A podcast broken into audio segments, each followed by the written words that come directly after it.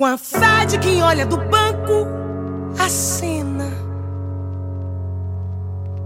do gol que nós mais precisava na trave. A felicidade do branco é plena. A pedra em brasa e barranco, que pena. Se até pra sonhar tem trave. A felicidade do branco é plena. A felicidade do preto é quase.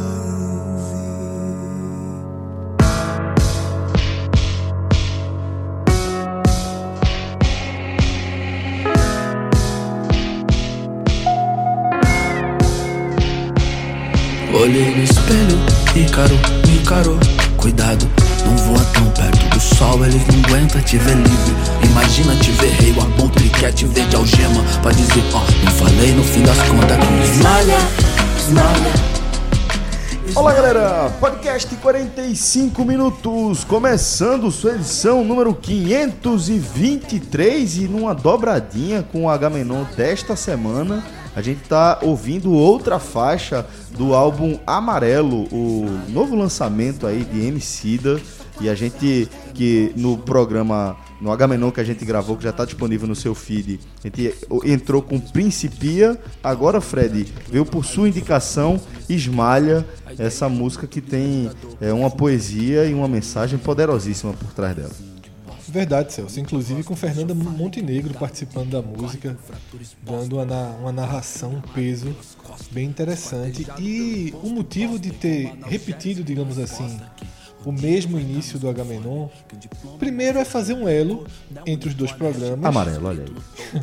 um elo entre os dois programas, porque eu achei que o debate de abertura do Agamenon, que nem estava no roteiro, foi muito legal sobre o disco, sobre o momento é, de um rapper que sempre teve uma postura extremamente incisiva nos seus temas, violenta, como ele mesmo define nos seus temas, e no momento em que o país caminha para um, um acirramento dos ânimos, ele mostra o outro lado.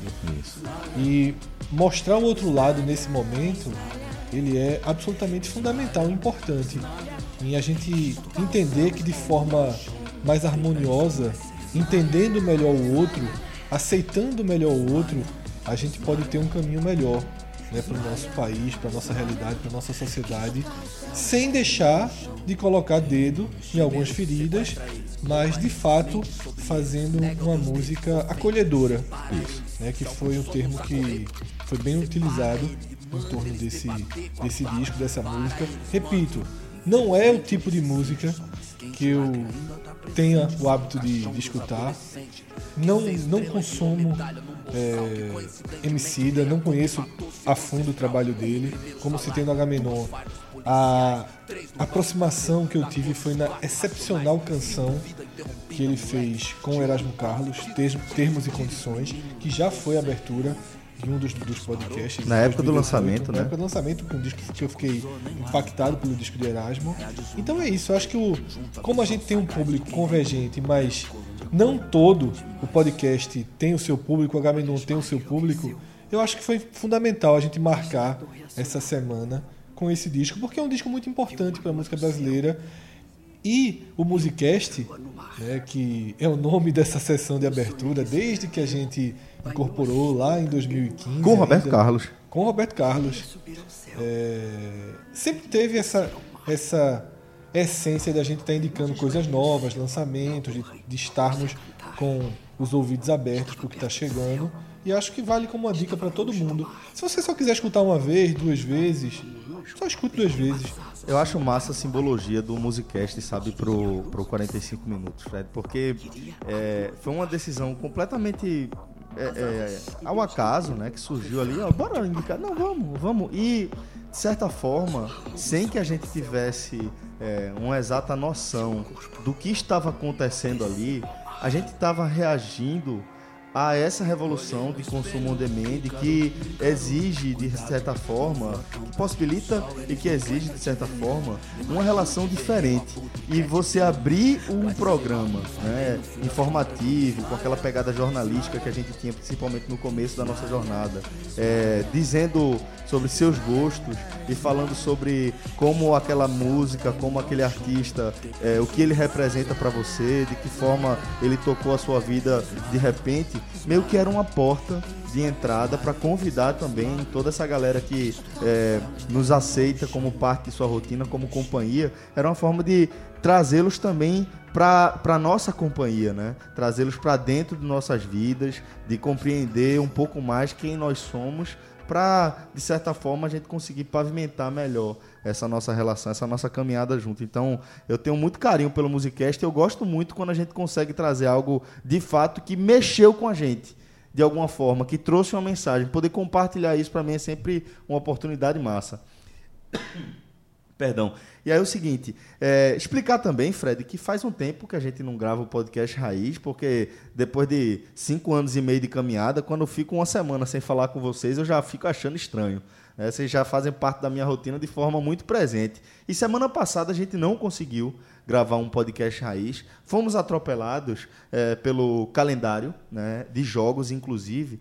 E talvez, Fred, seja até um momento apropriado para a gente falar um pouco sobre como esse calendário atropelou a nossa temporada, né? Que é, de repente a gente se viu às vésperas de iniciar uma temporada, ainda que você tenha atinado para isso é, no fim do ano passado, já era muito em cima para a gente tomar uma decisão sobre que tipo de cobertura a gente vai dar agora que o nosso projeto alcançou esse viés regional com tantos jogos, com times tão importantes para a nossa cobertura nas séries A, B e C, é, disputando jogos basicamente todos os dias da semana, que tipo de cobertura a gente precisaria dar? E a gente se debruçou e foi o que a gente tentou apresentar como melhor solução, né?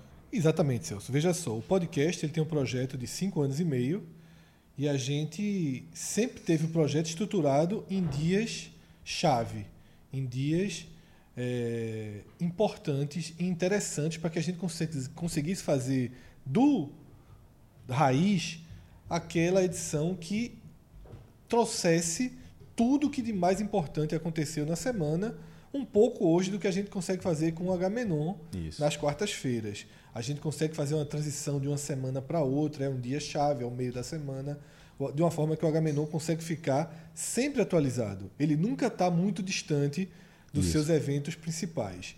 Então, é, a gente se debruçou com quatro times do Nordeste na Série A, com o Sport na Série B, com o Santináutico na Série C, nos obrigando a ter uma ampla cobertura dos três campeonatos.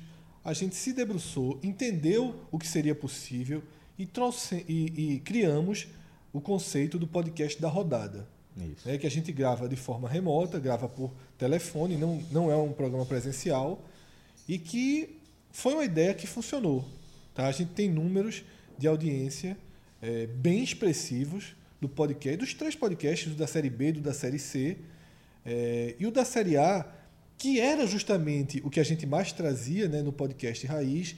A gente percebe que parte do nosso público não está dialogando, tem alguns questionamentos sobre o programa, mas é, é algo absolutamente natural para um calendário que nos surpreendeu. Isso. Porque uma coisa é, nós desenhamos um planejamento imaginando os dias em que essas competições sempre foram jogadas.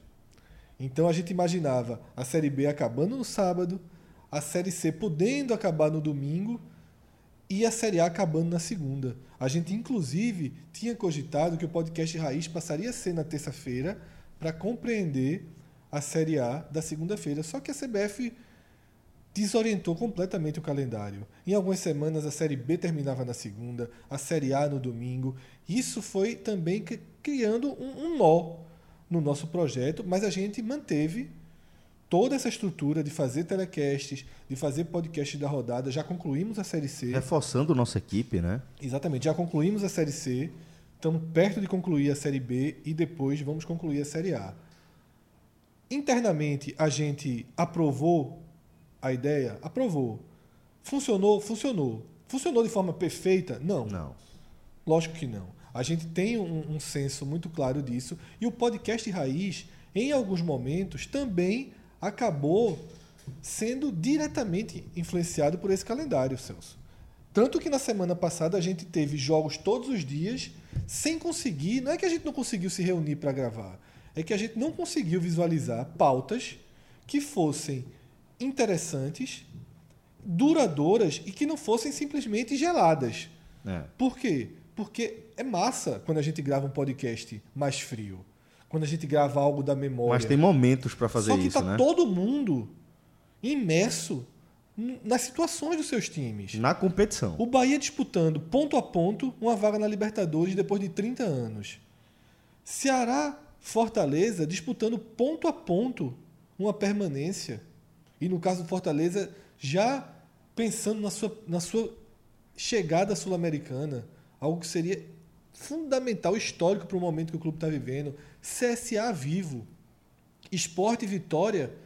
O esporte ponto a ponto, chegando, conquistando acesso, muito perto de, de confirmar a campanha de 2019. O Vitória agora conseguindo a sobrevivência. Então, assim, não dá para a gente chegar e numa semana que está tudo acontecendo, a gente debater sobre os melhores times que a gente viu na nossa vida. Que tá na nossa Que é pauta, uma pauta que a gente vai fazer.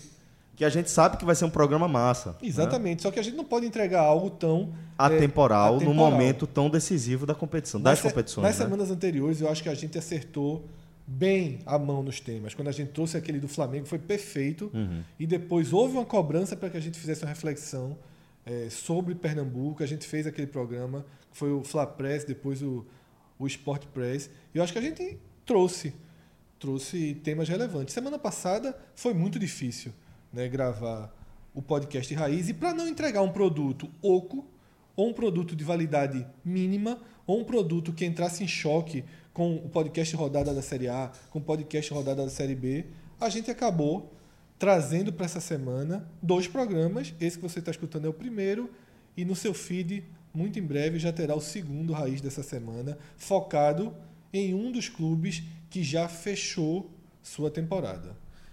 E importante é, deixar claro para a galera que a gente está sempre pensando e está sempre disposto a, a nos adaptar, né? Pra... Enfrentar a CBF de, de frente.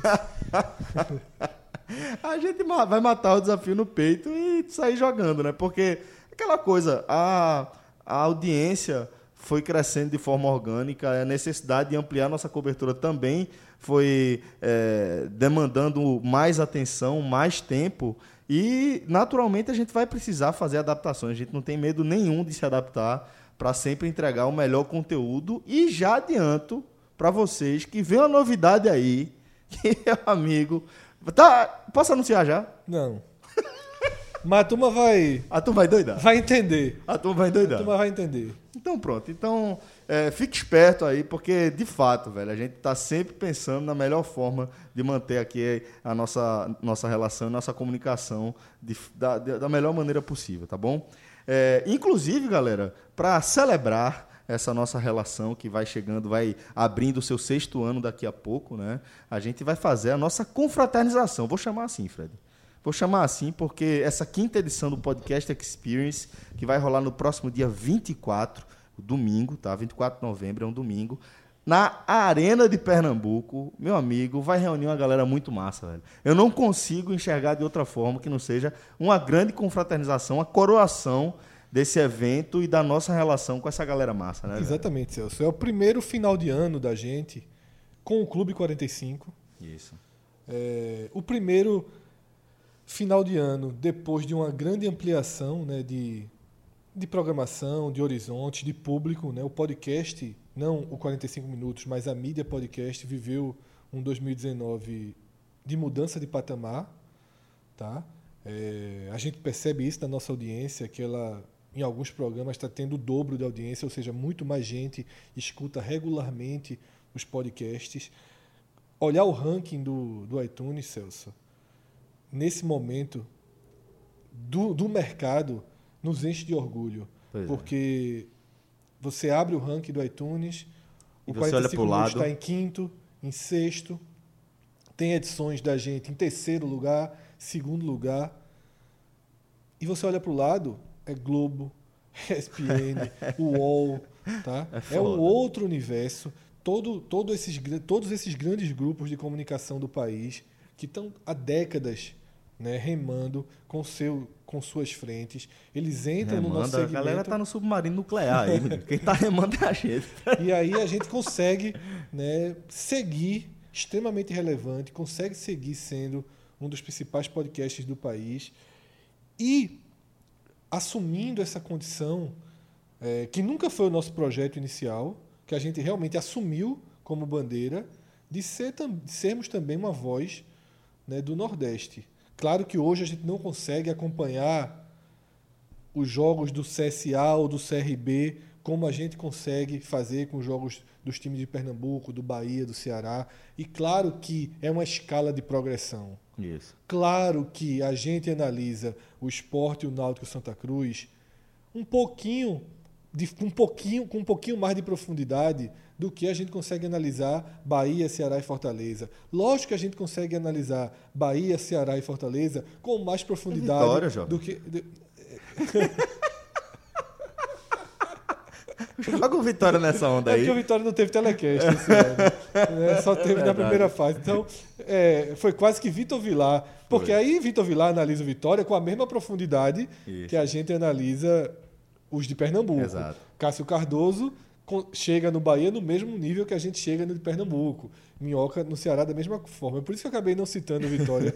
não foi esquecimento, não. Foi porque, de fato, é, A estrutura de eu, programação, você, né? Cássio, João, né, o- a turma do, do Raiz, a gente não fez jogos do Vitória. Verdade. Os jogos do Vitória sempre foram análises de Vitor Vilar dentro do programa da Série B.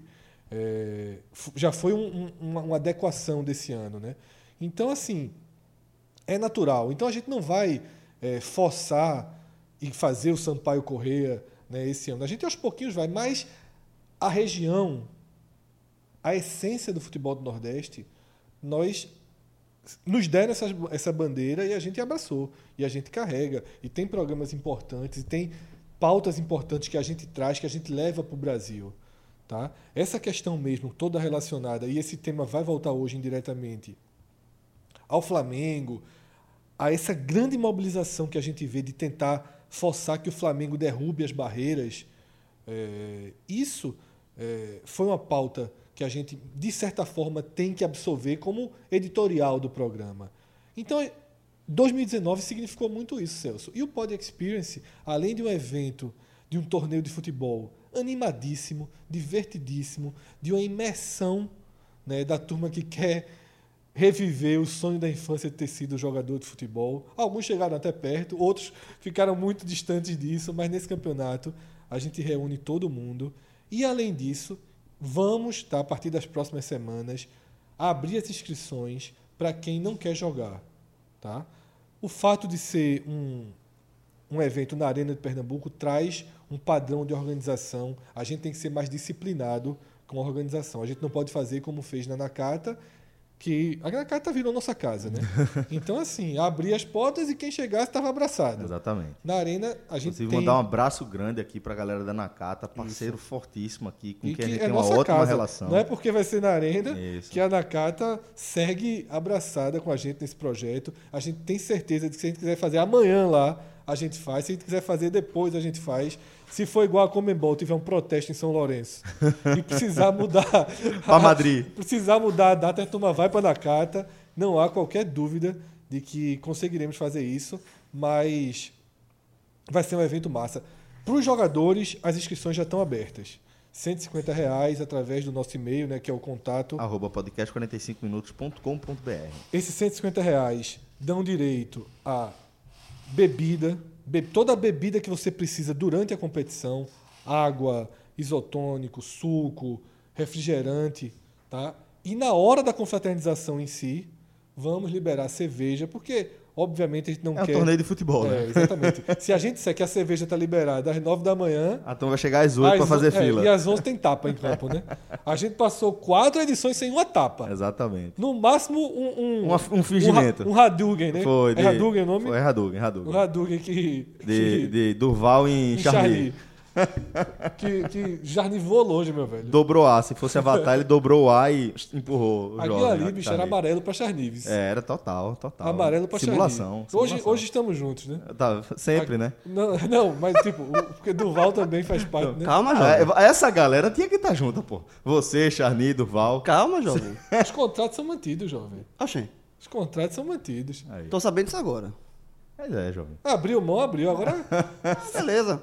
A procura. última vez machucou, né? No primeiro jogo, né? Tá, tá, Duval já não é mais o mesmo, né? Assim como o profissional cansou, É verdade. o tem nosso hora que vai Duval chegando. tá cansando. Mas é isso, Celso. 150 reais com tudo que você vai precisar pro evento, tá? A gente tá conseguindo parcerias muito legais. Vai ter muito mais coisa do que a gente tá falando aqui. Mas, digamos assim, Garanta seu ingresso. É, a apresentação é por parte.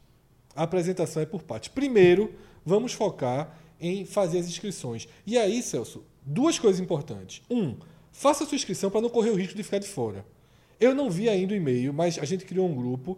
Eu não sei se o Rodrigo falou numa figura de linguagem Uma piada tipo Rafael, é, alguma coisa do tipo. ou ele falou contando mesmo. Ele falou, velho, já tem mais de 100 e-mails. Vou falar do meu grupo, certo? O meu, meu time, a gente fez um grupo. Um grupo. E aí, Aí, agora- agora, agora- o time tá unido. esse Aí, bicho- ah, não, aí, do- do, podcast passado.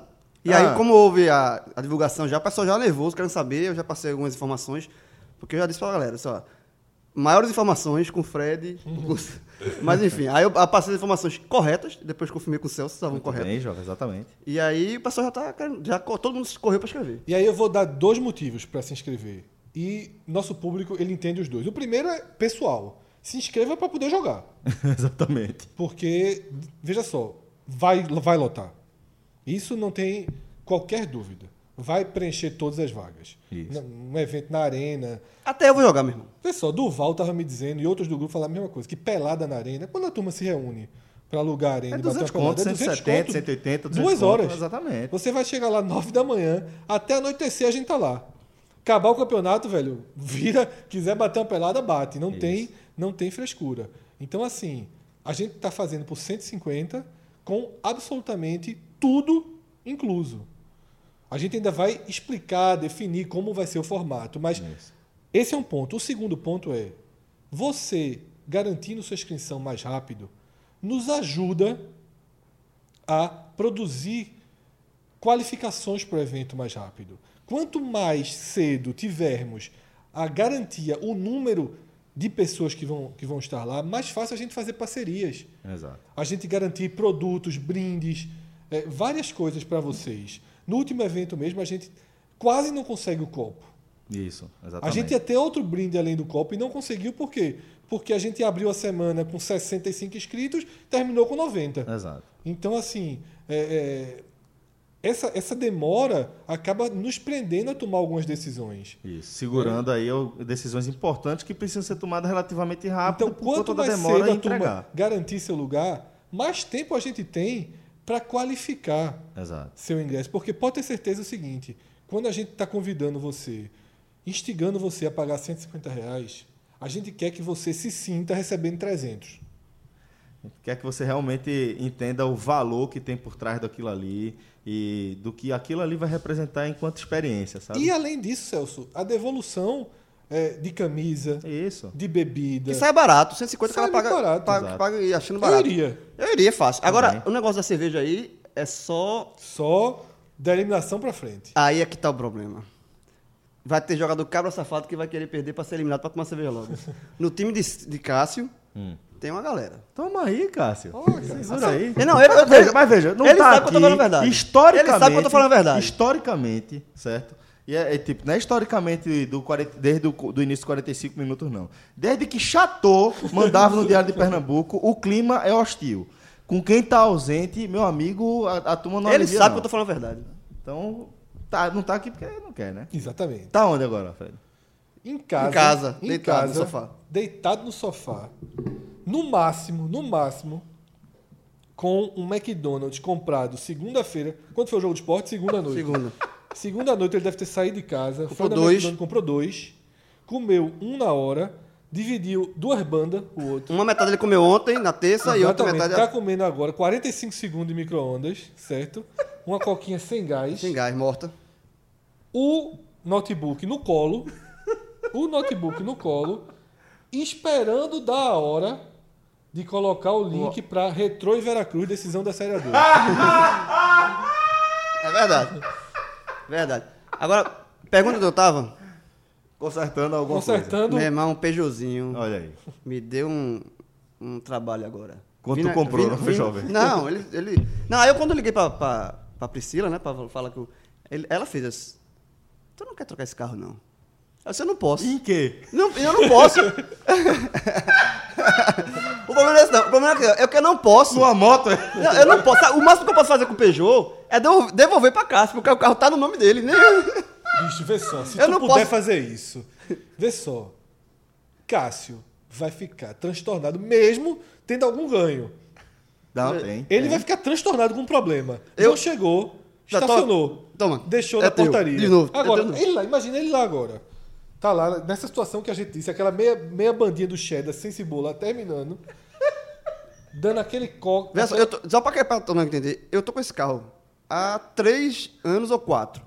O carro ainda está no nome de Cássio Zirpoli. Toca o interfone. Lá vai Cássio. Puto porque tocou o interfone. Puto porque tocou em telefone. Puto. No quarto toque ele levanta. Assustado pensando que é Maria chamando pra É. viajar de novo. Alô?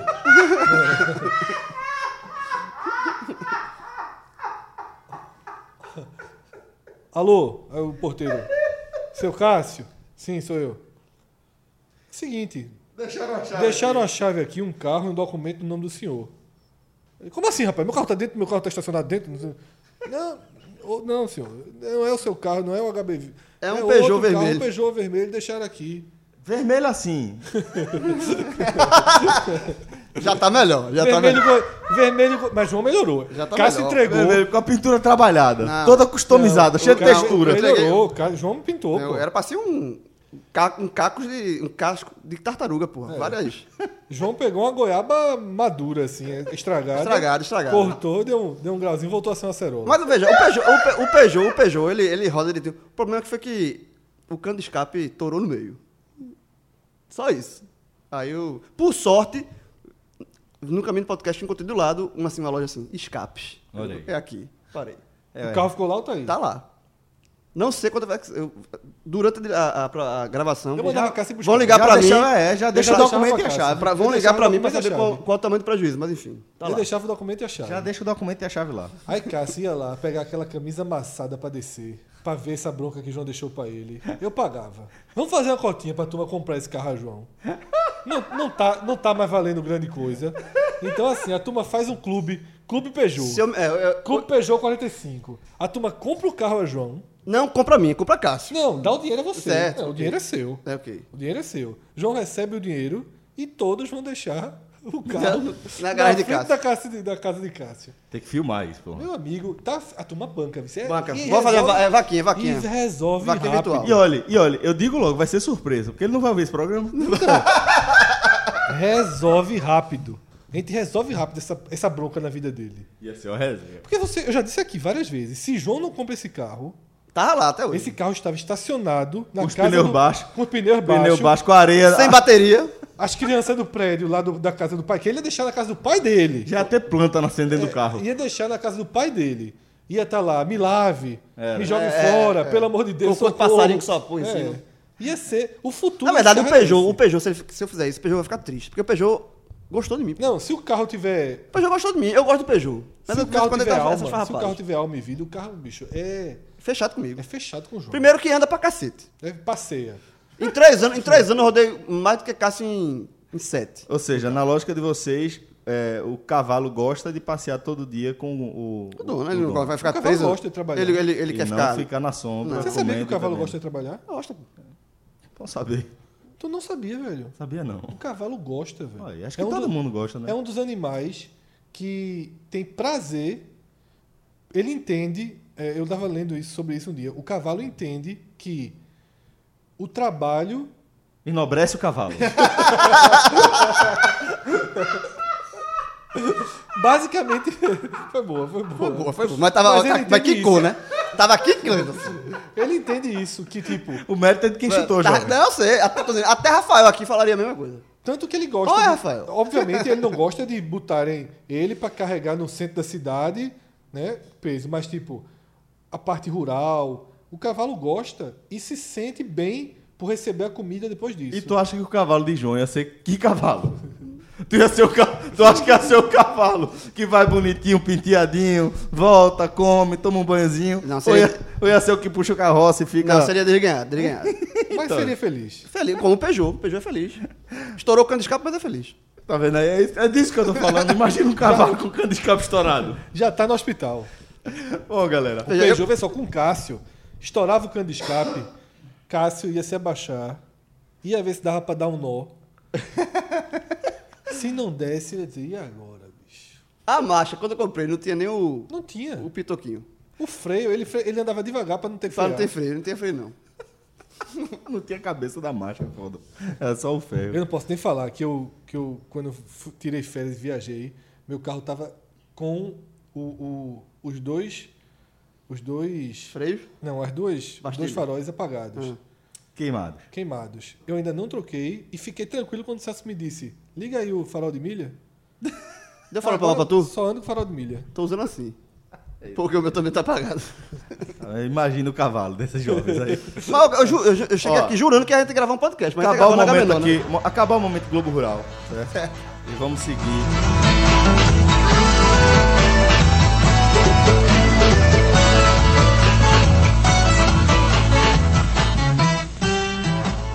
Começar a falar de futebol, é, acho que é importante a gente falar do que aconteceu no último domingo.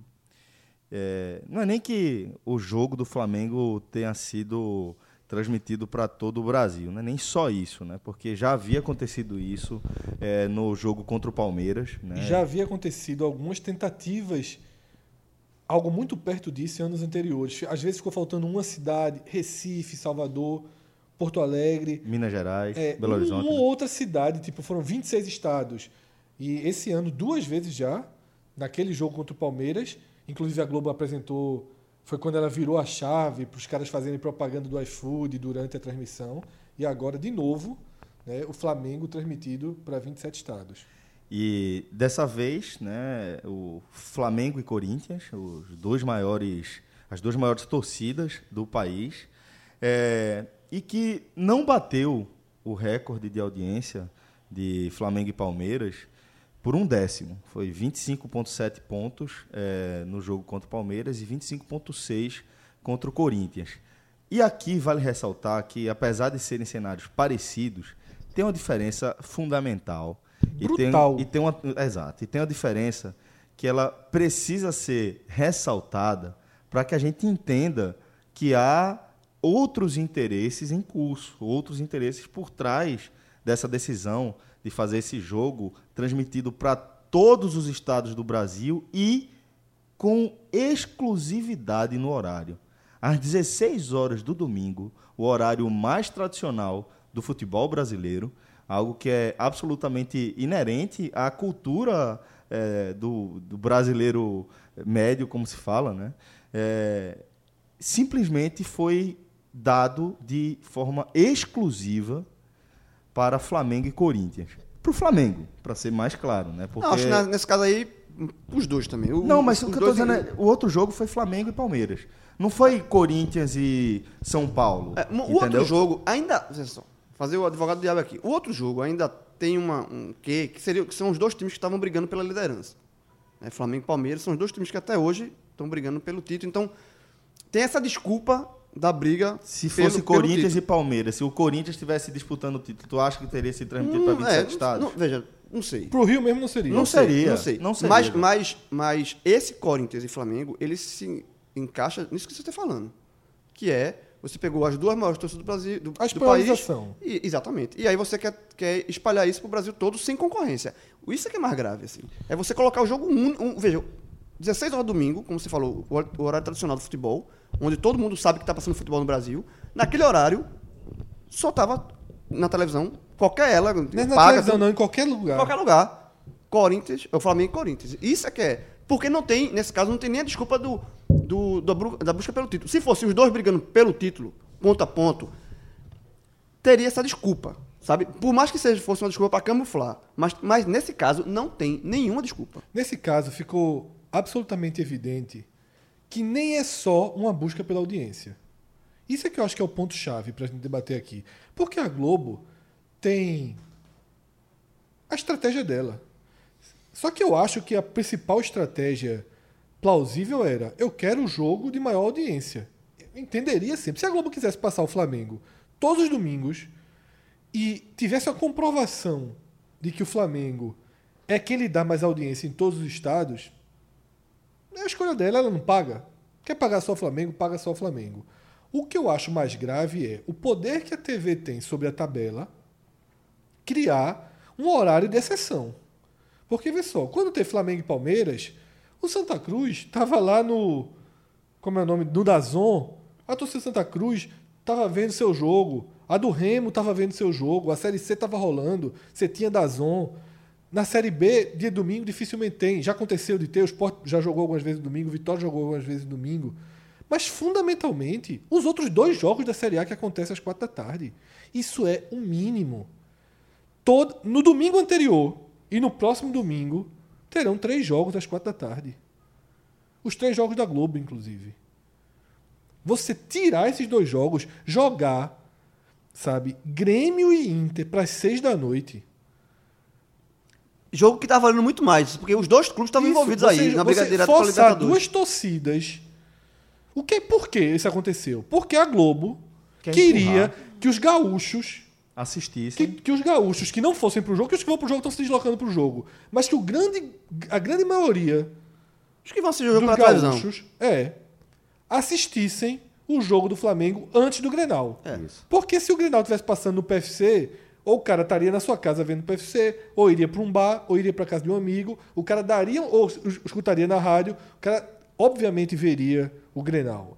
Mas a Globo disse: não, eu quero que o país seja, não vou dizer obrigado, mas Não, mas quem gosta de ver futebol, quem quer futebol não naquele... nada nesse horário. E sabe o que é que me lembra? Me lembra a construção.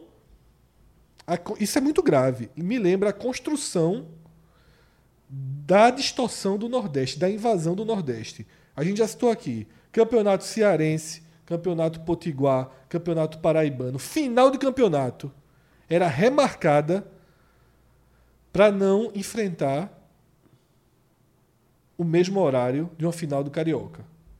Foi assim. Até Se Pernambuco engano, já eu não me teve engano até hoje, na final do Campeonato Capixaba, que é um campeonato menor, mas ele não é não acontece aos domingos para não concorrer com O que a Globo está fazendo em 2019 com o Rio Grande do Sul, com o Rio Grande do Sul, é basicamente a essência do que aconteceu no Nordeste nos anos 80. Isso. Anos 70, 80 e 90. Tá? É o Campeonato Cearense tem que jogar sua final ou no sábado, ou no domingo à noite, ou na segunda. Porque no domingo, 4 da tarde, é um hábito cultural no Ceará assistir o Campeonato Carioca. Isso foi uma imposição cultural. O Flamengo Exato. não obrigava a Federação Cearense a colocar. Agora é uma imposição, ponto. Não é cultural, é uma imposição oficial. E sabe, isso é assim, Porque ela faz a CBF, ela obriga a CBF a criar um horário exclusivo para os seus times. E Fred, e como não houve nenhuma desculpa, times. Olha, é- times. olha a frase. É, para os seus times. Os outros se sentem coadjuvantes. E são, Fred. E são. é, e é isso que eu tô dizendo. Eu entendi o que o João quis, falou, quis falar, o que o João falou, aliás, é, mas eu só quis ressaltar que existe uma, uma é, é, é, predileção superior ainda pelo Flamengo em detrimento do próprio Corinthians. Sim, que é não, não, isso- isso- isso- isso- E é isso por isso que eu tô dizendo, se, se a- nesse cenário atual, se o que a gente tá vendo com o Flamengo, certo? Se só trocasse, não é o Flamengo, é o Corinthians, com esses jogadores, com essa pontuação, jogando contra o Palmeiras, não ia passar pro Rio de Janeiro. Possivelmente não. Não, não ia. não ia. Não, ia não ia- passar não o ia- do não. Flamengo contra alguém. E, e, e- e essa questão Ia de- passar um Flamengo e Fluminense, ia passar um Flamengo e Vasco. E essa questão, do, essa coisa, questão de não, não ia teve, passar. que não teve desculpa, que eu tô falando assim, não, não houve nenhuma coisa que justificasse esse jogo ser isolado às, às quatro da tarde. O que, é que acontece? Isso dá brecha para acontecer outras e outras e outras vezes. Porque se houvesse uma disputa pelo título, Corinthians e, e Flamengo, existiria, como eu já falei assim, ó, é, é um jogo isolado porque esse jogo aqui vale a taça. certo? Ok. Tá, estaria justificado. Como não há justificativa, como não foi dada nenhuma justificativa, nenhuma, esse jogo pode não ter justificativa em 2020, 2021, 2022. Sempre que, que, acontecer, que acontecer um jogo entre Flamengo e Corinthians, ó, esse jogo agora é sempre às quatro da tarde e todos os outros vão ser remarcados. Porque, como aconteceu isso em 2019, por que não aconteceu em 2020 não, em 2021? Porque não teve justificativa. Ponto. A justifica- a justificativa é, a Globo quer. Eu realmente só não consigo entender, tá? Como isso, como isso é aceitável. eu Não realmente é. não consigo entender. Não é. E como isso Gera é- antipatia e de, co- mas como do isso, resto. Como, como resto do alguém país. se senta numa mesa e diz assim, ó, esse campeonato brasileiro aqui, que tem seis, sete times Disputando todo ano. título, com condições, que tem uma disputa intensa pela permanência, pelas vagas de Libertadores, que você tem Ceará e Bahia sendo recordistas de público nos estádios. Por que essa fórmula? Por que não investir mais nesse super campeonato? Eu acho que é por controle, Fred. É porque é mais fácil você negociar com dois clubes, dois super clubes, do que você negociar um interesse com seis, sete, oito times, que todos têm o mesmo, mesmo potencial de chegar ao A gente título. viu esse ano com o Palmeiras brecando, demorando muito a fechar com a Demais, Globo. né? exatamente. É muito mais fácil você fechar aqui com esses dois e aí a- você até obriga os outros times a irem do jeito que for, porque ou vai ou você não negocia com ninguém, porque fica tão poderoso, fica, fica é, é, com tanta força no mercado que ou você se adequa ou você simplesmente some. Porque o que vai acontecer é, não, beleza, você não quer fechar comigo não, então tá bom. Nesse domingo aí, é, sei lá, falando do Paraná, nesse domingo aí, o Atlético Paranaense vai jogar de sete e meia da noite, tá? E quando tiver passando Flamengo e Cruzeiro, vai estar em Curitiba, vai estar para a Praça de Curitiba. Aquele torcedor lá que ainda não está 100% engajado com o Atlético Paranaense, ou com o Curitiba, ou com o Paraná, vai estar recebendo aqui uma injeçãozinha, de, é, uma injeçãozinha semanal, rotineira de Flamengo, do produto que é meu, do produto que eu tenho todo controle. Então, é, isso vai enfraquecer nos mercados menores. Mas e a é a estratégia- única justificativa que eu encontro, sabe, Fred? Mas é uma estratégia bem, bem arriscada, para dizer o mínimo, assim. Porque, sei, você, vem dando porque certo. você gera. Você pega dois clubes e você gera antipatia em todos os outros. Sabe? Em todos os clubes fortes. Certo? Porque quando houve. A gente fa- falou sobre a questão do, do Flamengo, da invasão do Flamengo no Nordeste e tal. O Flamengo tem, tem uma, uma parcela significativa do mercado, principalmente em estados que, que o futebol é frágil. Né? Maranhão, Piauí e tal. O Ceará, mesmo com, com, essa recuperação do Ce- Ceará e Fortaleza, o Flamengo aos pouquinhos ele, ele vai perdendo espaço. Então, você comprar essa briga em estados de futebol tradicionalmente forte, como é. Vou nem falar Bahia e Pernambuco, vou sair, do Nordeste. Como é Rio Grande do Norte, eu- desculpa, Rio Grande do Sul Minas Gerais.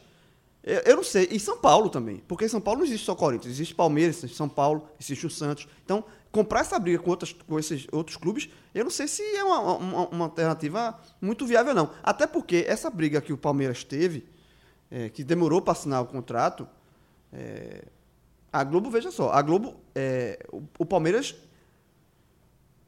é, ele, ele, ele impôs uma condição que a Globo, inicialmente, a Globo teve que ceder uma coisa que ela não, não, não era esperado. O- A Globo queria dar um contrato ao Palmeiras, o Palmeiras bre- brecou e a Globo teve que refazer esse contrato com o Palmeiras. Mas olha quem, Cê- quem, quem consegue fazer isso. então, mas é isso que eu tô falando. Ele, se ela brigar, veja, isso, o, Palmeiras, o, a- o Palmeiras não ter assinado com a Globo incomodou a Globo.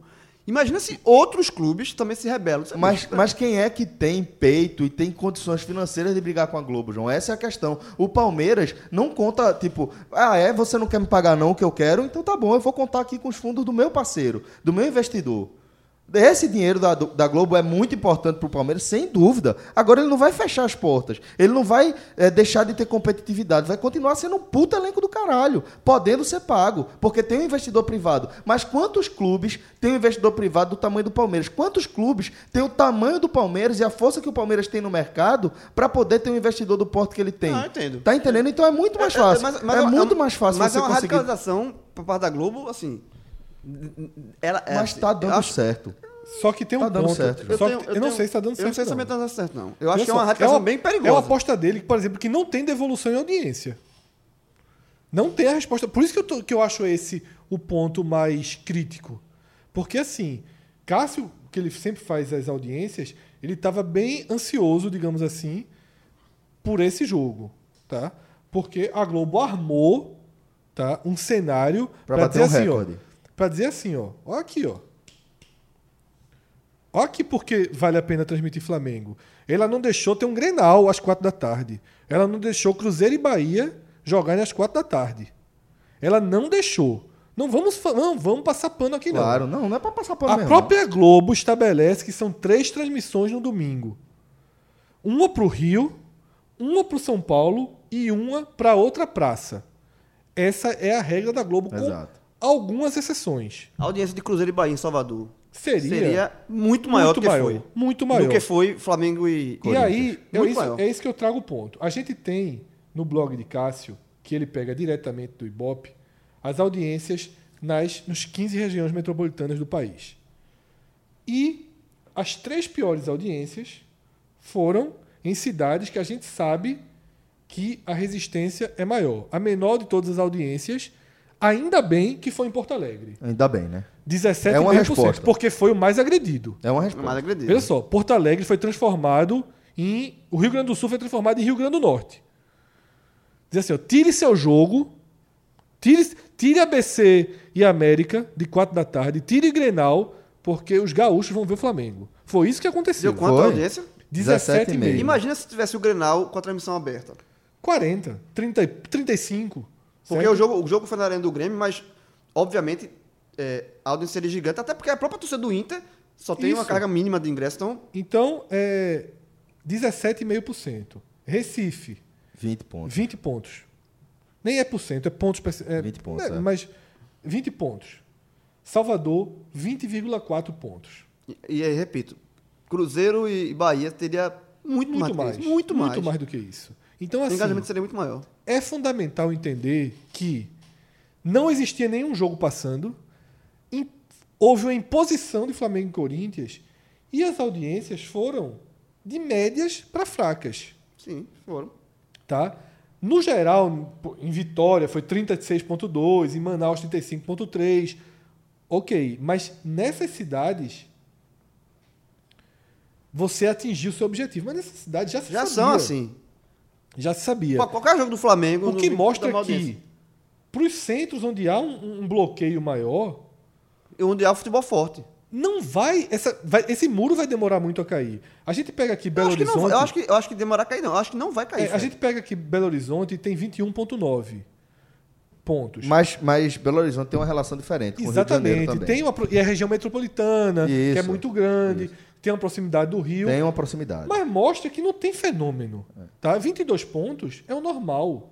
E aí eu fui pegando no, no próprio blog de, Clá- de Cássio. Importante esse, esse dado aqui de Fortaleza, tá? É importante, porque é, os primeiros vão ser Vitória, Manaus, Belém, Brasília, Rio, São Paulo, Campinas e aí Fortaleza. Só, Fortaleza todas- aqui é um, alienígena. Mas todas as né? cidades que você citou, as primeiras, são redutos. Por isso de- que eu tô de- de- dizendo. onde estão os times que estão. Exatamente. Tanto flamenguistas quanto corintianos. Inclusive Brasília. Brasília, muito. Muito. Muito. Aí, tem, aí tem, obviamente, Rio, São Paulo, Campinas, que tem muito corintiano. em- Exatamente. em- em e aí vem o. Fortaleza. E aí vem Fortaleza. Vem o Fortaleza não, vem a cidade de Fortaleza. Que é a primeira, assim, digamos, tirando as, as cidades Do norte, né? do norte e as cidades mais diretamente envolvidas com os times, vem Fortaleza. Onde a gente sabe que também tem muito flamenguista. E já teve mais, mas continua tendo muito Deixa eu trazer um dado que me chamou a atenção. Fiz questão de procurar esse jogo. A final da Copa do Brasil entre Inter e Atlético Paranaense, porque já existiram episódios de decisões continentais com Inter. Não me lembro se com o Atlético, porque o Atlético a decisão dele foi, foi em outro Paulo. jogo brasileiro, né? Mas já aconteceu da Globo por exemplo, não passar o jogo de ida de um clube gaúcho na final de Libertadores, Sul-Americano. Já aconteceu de não passar. Copa do Brasil acho que passou todas, mas não são times do cast preferido da Globo. E eu fiz questão de ver como se comportou a audiência de uma final disputada por dois coadjuvantes. A verdade é essa. São, o Inter é um coadjuvante acima dos clubes do Nordeste, é, mas continua sendo coadjuvante. E Não- agora tá muito claro isso. É, não é personagem principal. Coadjuvante dentro desse cenário que a gente tá do colocando aqui. cenário da Globo, Da Globo. ótica da, Da transmissão ótica do mercadológica da- na TV aberta. É. A audiência no Recife foi de 29,5 pontos. Ou seja, o pernambucano quer ver o jogo que vale. Exato. Então não importa se é Flamengo e Corinthians, a final da Copa do Brasil, pro pernambucano, é interessante. Mas com detalhe aí, Fred. É, o jogo foi na, em meio de semana. Que e a audiência que a em meio de audiência semana são é melhores, sempre é. maior, porque é à noite, cara, É- tá é em casa. sempre- é domingo tem várias pontu- coisas. é. Cara, quem É quiser sempre ver bom futebol, o cara vai pra isso. praia. Isso, é sempre bom pontuar isso. Ah, é um jogo na quarta noite, mas gerou 29,5. Tá? Em, Por- é, em Porto Alegre não conta porque estava o Inter envolvido, gerou 29,5. Em Belém, que eu citei como 30 pontos Flamengo e Corinthians, gerou 40,4. Mesma coisa, né? Veja só, foi na quarta-feira, É João? final, foi. porra. Mas a- a- os pontos dessa quarta-feira. Se fazer uma, uma proporção, é quase a mesma coisa. Veja só, não, né, é, o que eu Não, quero dizer é uma- seguinte: uma- é, é- se- veja só, o ganho da quarta-feira, esses clubes não atrapalharam. Exatamente, é isso que eu tô falando. assim, o é- fato de ter sido Flamengo, Inter e, e- Atleta. e Atlético não atrapalhou. Ou seja, a Globo não tem a desculpa da audiência. Se ela transmitir os grandes jogos dos times que são protagonistas, ela vai ter audiência. Se ela tivesse escolhido Você acha que o, o, Grenal Grenal- teria mais audiência? ou pelo menos igual, ou um- traços a menos. E, e outra, Fred. Em Pernambuco e, teria mais. E, e outra Em coisa. Pernambuco teria Globo tem- mais. assim, outra coisa que tem é o seguinte: a Globo é uma emissora, obviamente, nacional. E ela não precisa fazer a escolha de. Ela tem um todos o campeonato todo para escolher. Então ela pode ter uma audiência global maior. Por exemplo, ela não pode. Ela não precisa botar, escolher um jogo sempre às- às 16 horas. Ele- ela já faz isso. Ela escolhe Mas é três eu jogos. tô dizendo. Não é, pra mim não é só audiência. Não, Pra então, mim Não, mas- é isso- mas se- esse se exemplo ficou provado. É, Mas- é mas quanto se- a Globo paga, quanto ela gasta Mas aí- transmitir o, o Enfim, mas campeonato, aí, quanto é- ela é- ganha. Isso é uma, uma coisa que tem que. Assim, eu eu não consigo enxergar como ela ganha. Porque a emissora de televisão trabalha com audiência, é óbvio. Se você colocar. Vamos fazer. Corinthians, é, Flamengo e Corinthians. Manter para Manaus, Brasília, ok.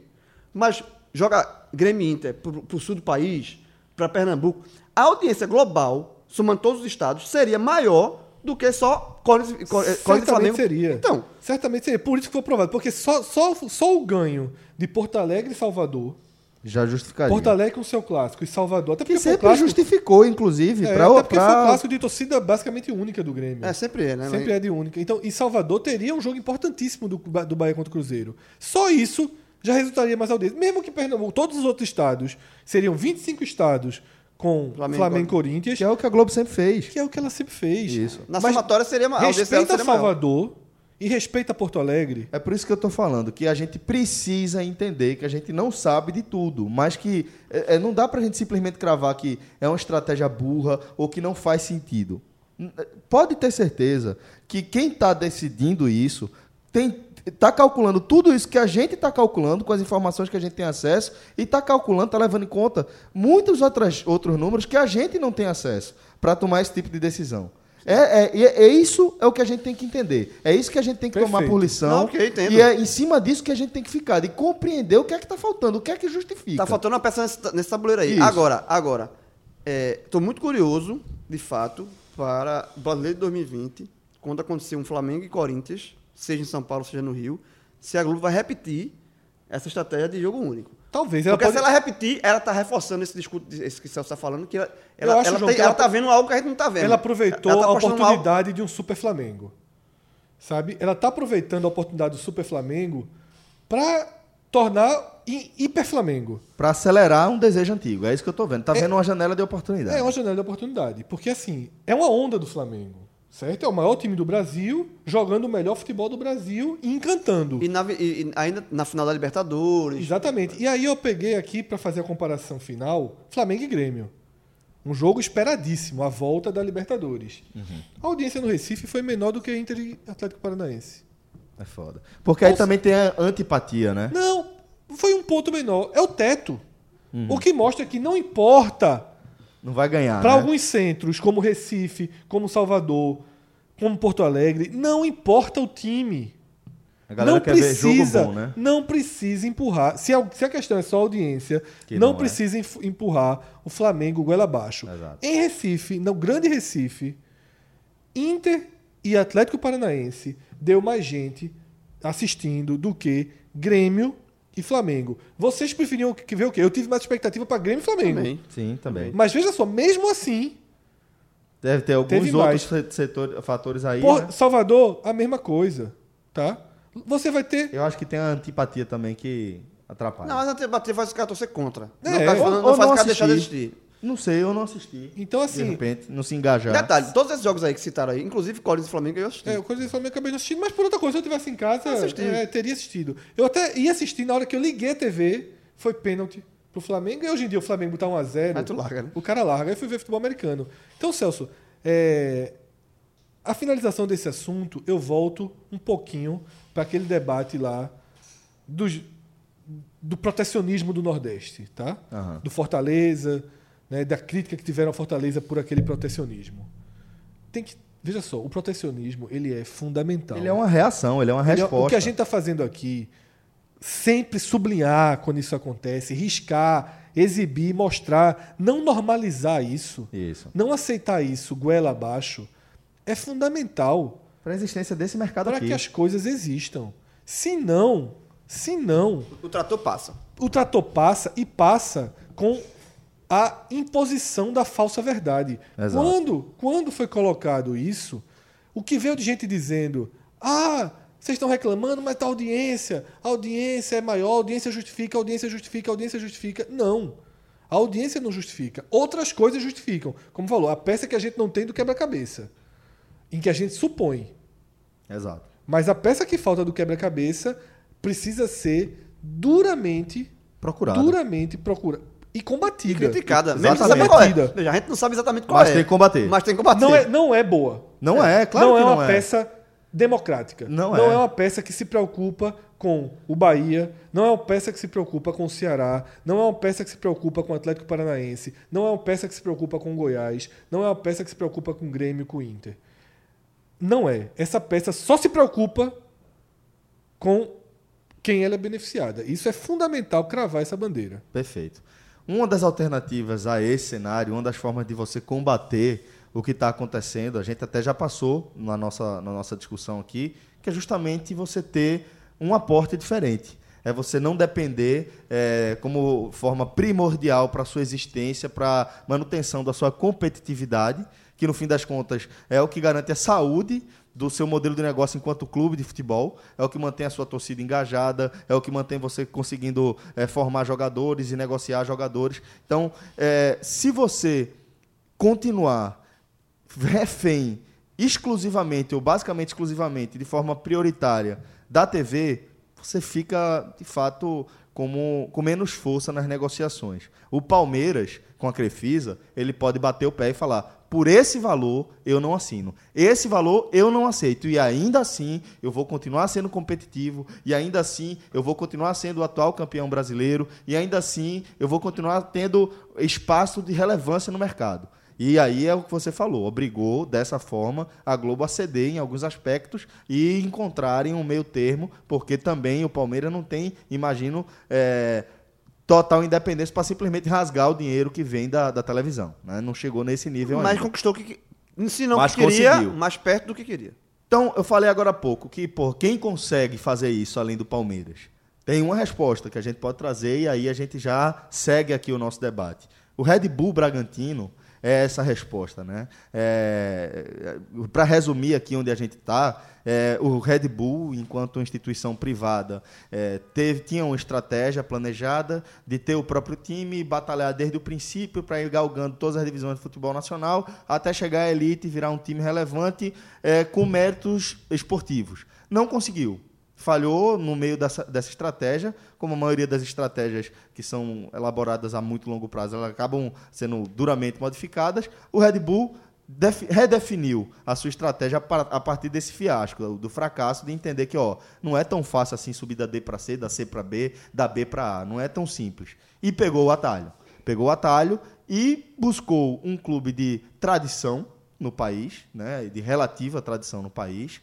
O Bragantino, que é um time é, de uma região de importante poder econômico. Vice-campeão brasileiro. Vice-campeão 91. brasileiro. Tem uma história, tem uma torcida, consegue engajar um público interessante e meio que virou dono do Bragantino. É, tem decisões que afetam diretamente contratação de jogador, é, as decisões que o clube vai tomar em relação aos, às escolhas que vai fazer no, no campo principal mesmo, que é o futebol. E acho que a pergunta que fica é se, se, se você aceitaria que isso fosse com o seu time. Porque no fim das contas, Fred, eu acho que, que é isso que acaba importando, né? É, é como isso afeta a sua relação de torcedor com o seu time, o clube do coração, que você conheceu sob outro cenário, em outras circunstâncias. Celso, inclusive, dentro dessa sua apresentação de que o projeto original do Red Bull não deu certo no futebol brasileiro, porque o futebol brasileiro é chato. Futebol brasileiro, tu coloca milhões de reais e vai decidir uma paradinha com o Sampaio Correia dentro do Maranhão e tu me apanha. Enjoado, Então na. Série D não é fácil. O futebol brasileiro não é fácil. É muita a Série D e C é muito peso para um jogo só. Não é uma competição de pontos corridos. Isso. Você não tem esse controle. Você está sempre no risco. O imponderável tem um, pa Nos um pontos papel muito corridos, o grande, né? investimento, como foi o do Red Bull, é mais, é mais fácil de você ter um muito retorno. mais fácil. E é por Num isso. jogo de mata-mata, não. Você Você vai- um jogo, uma bola bamba. um- Exatamente. um pé tu, vai na Série C, tu só pra Série C, tu pega o Santa Cruz. É. O que é que importa? Numa ida e numa volta. Absolutamente equilibrado. O Bragantino não venceu o esporte. O Bragantino subiu sem ter vencido o esporte. Isso. Ou seja, se ele cai no mata-mata com o esporte, talvez ele fosse eliminado. Exatamente. Assim como se ele tivesse enfrentado o Náutico, o Santa Cruz. E aí, isso para um negócio é, É- um risco é que risco eles não demais. podem correr. É, exatamente. É um risco que não É dá um- é muito correr. dinheiro envolvido você correr o é risco. tipo, é tipo você botar uma bolada, toda a a sua, sua- seu investimento em um jogo específico. Exatamente, não tem como. Não tem, velho. Você tem que ter uma E margem série pra dar errado. e a série D e C do Brasil, elas obrigam a isso. Exato. A você colocar todo o seu investimento em um jogo. deu errado. Num jogo só. Isso deu errado. Esse investimento deu errado. O Bragantino precisaria repetir o investimento para novamente disputar a competição, para novamente correr o mesmo risco, podendo dar certo ou não. Mas aí ele, Optou. refez, aí ele refez o projeto. E aí, deixa, Exatamente. eu vou ler uma, uma, uma trilha que, uma- que foi colocada no nosso grupo e que é bem interessante, de um perfil chamado Na Bancada, tá? no Twitter. Ele começa assim: Rapaziada, vamos parar de relativizar o que a Red Bull fez? Que tal tratar as coisas como elas realmente são e merecem ser tratadas? A Red Bull foi um projeto fracassado que desistiu de subir na bola e comprou uma vaga na Série A. Série B, no caso. Na Série A. É porque ele. Na Série A. Como assim a Red Bull comprou uma vaga na Série A? Subiram na bola. O cara tá trazendo o argumento que todos fariam, como o Celso acabou de fazer. Da B para A, né? É, subiu na bola. Sim. Nenhum clube da atual Série A teria interesse em vender todos os seus ativos para a empresa austríaca. O boost teria que ser na Série B. Esse é o ponto de partida. Entre 2017 e 2018, entre 2007 e 2018, o Red Bull Brasil, são 10 anos, tentou ser da elite e não conseguiu. Sim. Foram 10 anos tentando. Fracasso com todas as letras. Então leram que o momento perfeito para fazer isso era agora e de forma trapaceada. Como? A Série B de 2019 já era sabido, há dois anos já estava definido, teria problemas contratuais com a distribuição de cotas televisivas. Todos seriam nivelados com valores muito aproximados, o que tornaria tudo mais fácil para um aporte financeiro em euros. O que é que ele está dizendo aqui? Curitiba, Esporte e Vitória, que normalmente disputam a Série B com 50, 60 milhões de reais, com pelo menos 40 milhões de reais, disputariam com 6. Que foi o que aconteceu. foi o que aconteceu. Vitória, Esporte e Curitiba. Curi- Quando Curitiba. acabou a cláusula de paraquedas, né? E é já tá era Vitória? sabido. Onde é que Já tá era o Vitória? sabido. Já o era Curitiba É. coisa e o próprio esporte foi o único que conseguiu alguma competitividade com ele. Então, opa, o meu dinheiro aqui vai fazer mais diferença do que em qualquer ano Sim. da história da Série B. A margem de risco seria Muito muito, maior, se, se- porque os 46 milhões Sim, dele sim, sim. empatariam, deixaria Exato. o Bragantino no mesmo porte desses, desses clubes que eu estou falando aqui. Ainda assim, o risco seria menor, porque a gente tá falando de uma competição de 38 Sim, rodadas, mas, né? e com quatro vagas, Exato. mas Mas arriscado. arriscado. Então, hora de comprar um time na Série B. Por que o Bragantino? A ideia era se manter em São Paulo. E os clubes da Série B de São Paulo eram, além do Bragantino, Ponte, Guarani, Guarani, clubes que não aceitariam. É o segundo mercado do futebol é, de São Paulo. Clubes com história que não aceitariam. Eu não sei se aceitaria, não, mas tudo bem. O Guarani eu acho que aceitaria. O Guarani passou uma pindaíba miserável. Mas, João, não é um patrocínio. Não, eu é sei, é acabar contra. com o clube. É É, é, eu sei, acabar eu com sei, eu o clube. É- eu duvido que o Guarani aceitasse. Também. Porque Mas- tem, mais, tem mais um chave aí. O São Bento tem muito mais história na sua cidade. Mesmo, de 100 anos. é, mesmo não sendo tão vitorioso como o Bragantino já foi, e também é um time que não foi identificado como suscetível a essa proposta. Então, restavam né, o Oeste, que já é uma empresa, e o Bragantino. E aí o, o Twitter fala: nenhum dos outros times tinha os, os Shedi como donos. né? É um clube que tem essa característica. Por- aí ele continua: por mais que seja um clube histórico, o Bragantino há décadas é controlado pela família Shedi, Sim. que além de dona da associação, também atua no negócio de atletas e sempre se meteu na política da FPF, da CBF em geral. Negociar com eles seria muito mais fácil. Não importa a cor do gato desde que ele casse o rato. Os Shedi aceitaram vender um patrimônio da cidade de Bragança e não tiveram qualquer resistência dentro da associação. E aí ele coloca uma foto da. da- O, que, o que não parecia fácil era as pessoas que gostam e entendem de futebol se prestassem a aceitar essa compra de vaga de forma tão passiva, relativizando a manobra da empresa Red Bull para chegar à Série A. É preciso tratar as coisas como elas merecem.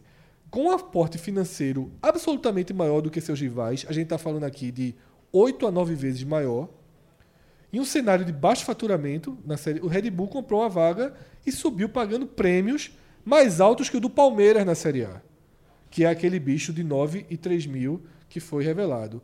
Como se pode tratar isso como case de sucesso?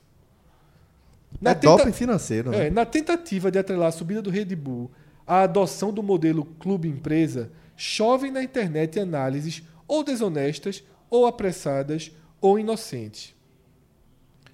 Em tempo, o Londrina é empresa. O Figueirense foi empresa. Olhem as posições na tabela. Não é o sucesso absoluto do clube empresa. É o doping financeiro dos maiores. Então, esse é o, o- o contexto que ele passa aqui, que eu acho que é importante para a gente seguir. Quem escutou o podcast da Série B, Rodolfo, que tem uma visão mais, que valoriza mais esse clube empresa, a gente teve um debate em torno do, do Red Bull e dessa imposição do Red Bull. Ele gosta do modelo, defende, e é, eu, um- respondendo uma das perguntas trazidas nesse, nesse texto que eu li agora, por que a gente aceita, aceita um pouco a Red Bull? Por que teve uma aceitação?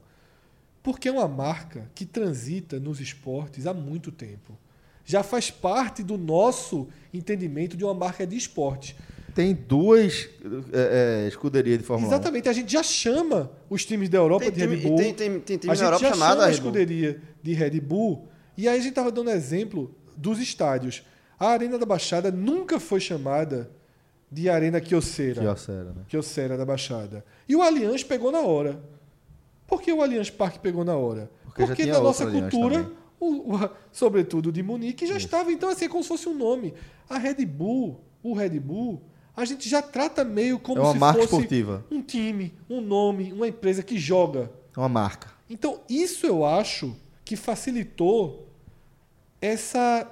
E eu concordo com essa análise que eu li, essa aceitação muito tranquila. De que ah, o Red Bull mais cedo ou mais tarde entraria e tá bom a gente trocar o Bragantino pelo Red Bull. Mas eu acho que, acho que isso está atrelado também ao tamanho do clube. Porque por mais que o Bragantino seja um clube tradicional, um clube que já foi vice-campeão brasileiro, já foi campeão paulista, mas que está fora da Série há um tempão, é, o tamanho do clube ajuda João, nessa aceitação. uma criança- Você eu- acabou de falar assim, eu falei do Guarani. Já, quando se fala do Guarani, já é uma resistência maior. Imagina um clube tradicional. Imagina se o Re- o Red Bull comprasse o Vitória. A gente só tá, Seria- João, é importante, antes de jogar o confete no Red Bull e no Bragantino e achar que tudo isso é perfeito e achar que seu clube deveria fazer o mesmo, a gente só está no início dessa história. O próximo passo em 2020 já é a mudança do escudo. E do Com- nome. com a inversão do nome. O nome, o nome oficial do clube passa a ser. só O Bragantino. nome oficial do clube passa a ser Red Bull Bragantino. Eu não sei se 2020 já é Red Bull Bragantino ou passa a ser Bragantino Red Bull em 2020 e 2021 inverte. Tô com essa dúvida agora, porque esse ano, na verdade, o nome é só Bragantino. Só Bragantino. mantém. Eu acho que ano que vem. Acho- é, já é Red Bull Bragantino. Eu tô na dúvida se é Red Bull. Eu vou pesquisar aqui enquanto a gente debate. Mas uma coisa que eu li essa semana e eu tenho certeza é que o escudo já muda detalhe. No contrato é a decisão do novo escudo ela é 100% da empresa. Não passa por absolutamente nenhuma, nenhuma votação no clube. Ou seja, o escudo vai ser o touro. É, lógico. A A única coisa que a empresa Como prometeu. tem outros. A única coisa que a empresa prometeu é manter as cores. Ou seja, o escudo vai ser o touro preto. o escudo vai ser o touro da Red Bull preto. O escudo do Bragantino que a gente conhece até hoje. E ele até deu o exemplo do Atlético Paranaense. O Atlético Paranaense mudou de escudo e não. Ok, é um clube.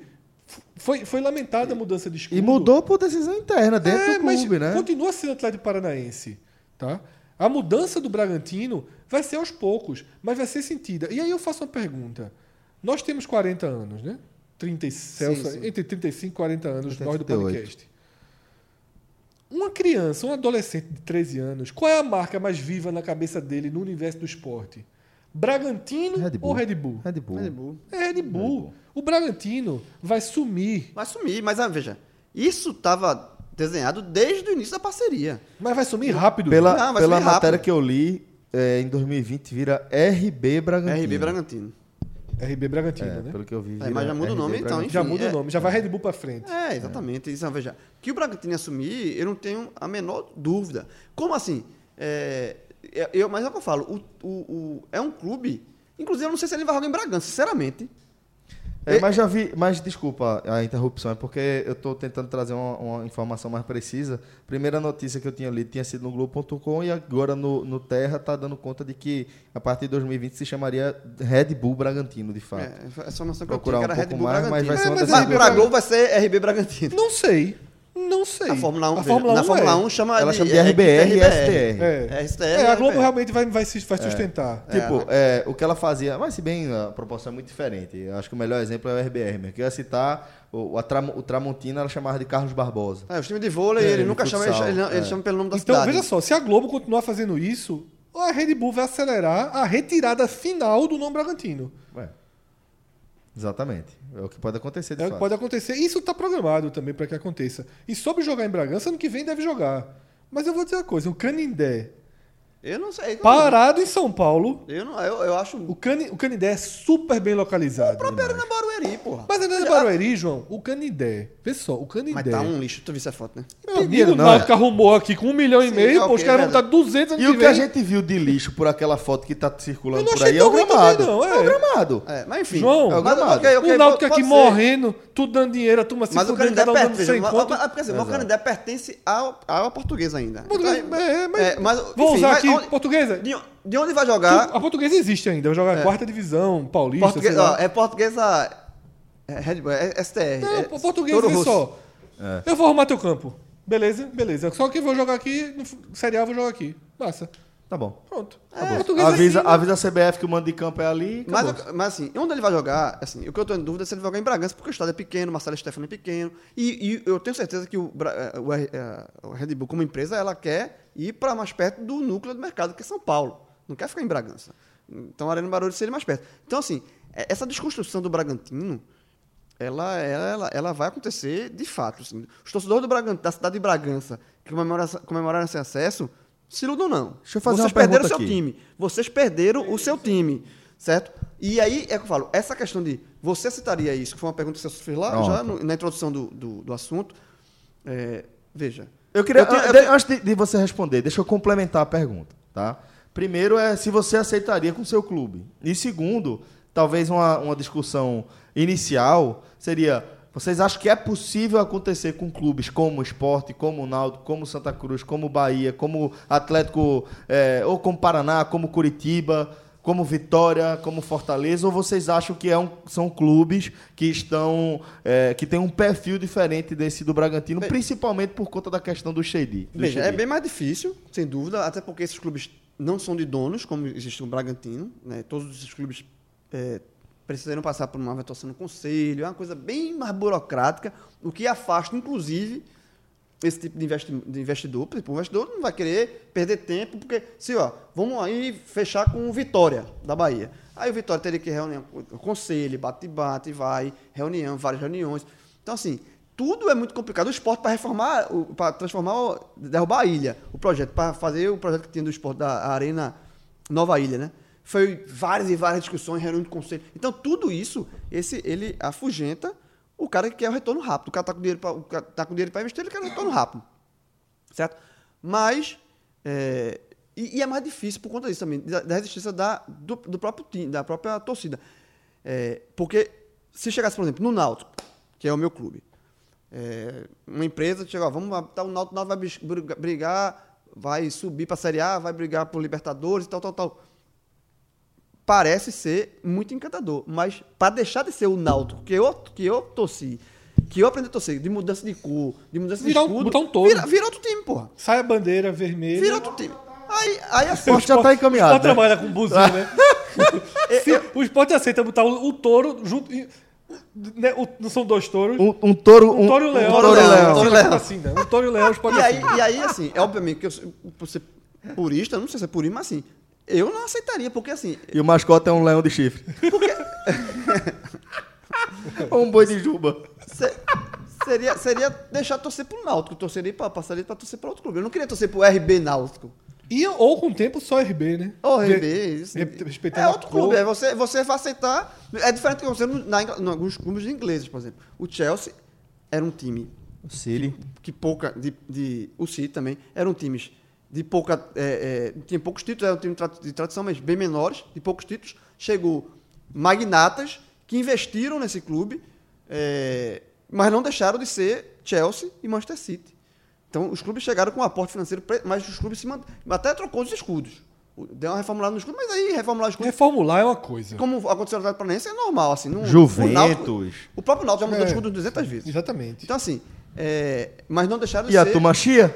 A turma eu chico. A turma Não, porque tem uma tamanho de borda. É, tem uma borda aqui que não é branca, que é vermelha. Tem uma. Eu voltaria aos escudos dos anos 80, mas eu sou só quando eu vou ser presidente do Náutico. Mas, que não vai acontecer nunca. Mas como tu vai ser presidente do Náutico? Sei lá, 2040, aí tu vai querer o escudo, o escudo atual. pô. Mas é diferente. Por exemplo, tem outro- na- também na, na Premier League tem outro caso que foi de um clube menor, que é o Cardiff City, que houve uma compra e mudou o, o clube. O clube era vermelho, vermelho e preto, se não me engano, era vermelho, passou a ser azul. Mudou, con- continuou sendo Cardiff, como na sede, mas mudou, virou outro clube. Então, é muito... É muito é, é diferente. É, esse tipo de aporte que, que o Red Bull fez, que de fato foi um atalho, e aí a, a discussão se, se, é, se é correto, se não é correto, veja, ela não infringiu nenhuma lei. Acabou o time dele, inclusive. Ah, né? é, veja, é. Ficou, é- ficou uma falsa. ele, ele chegou e disse, ó, eu, tenho, eu chego no Bragantino, tu aceita, vê só, eu vou comprar teu time, tu vai deixar de existir. Tu aceita? Aceito. Veja, não houve nenhum... Não, assim, e como é que a gente faz pra fazer isso bonitinho até fazer essa mudança? Criaram um roteiro e pronto. Porque Não, não houve nenhum, fazer, não houve nenhum ato ilegal. Você pode é, discutir se é assim, Moral, né? moral não- mas assim, não foi nada ilegal. o, o- o João, o negócio é tão assim armado pra ir caindo que tá caindo aos poucos. Por exemplo, quando foi feita a parceria, o Red Bull disse: mantém o nosso time jogando, Série Jogou D. o campeonato- Já acabou o time.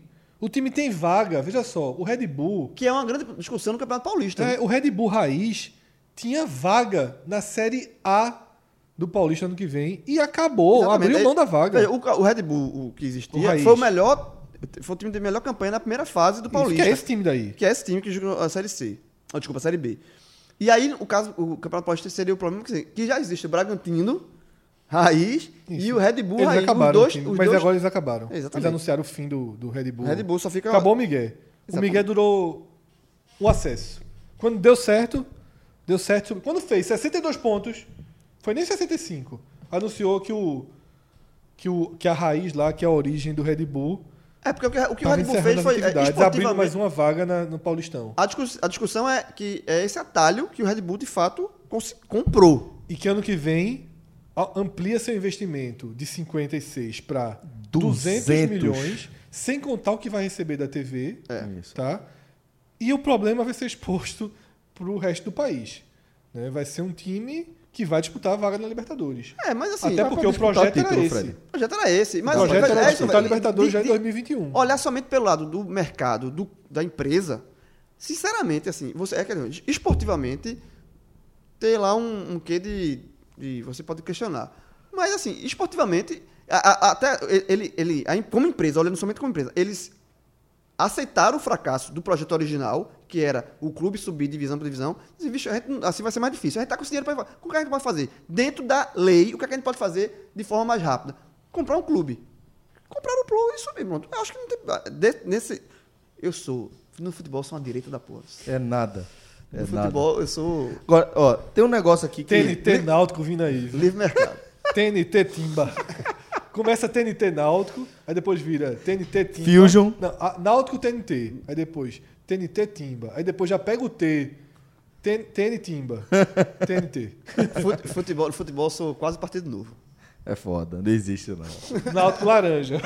Começa vermelho e branco. Eita, e termina laranja. O TNT laranja, jogando na Arena de Pernambuco de novo. É, tá. De João Laga, abraçado. Não, vou não. Ah, nada. E o retrô se funde.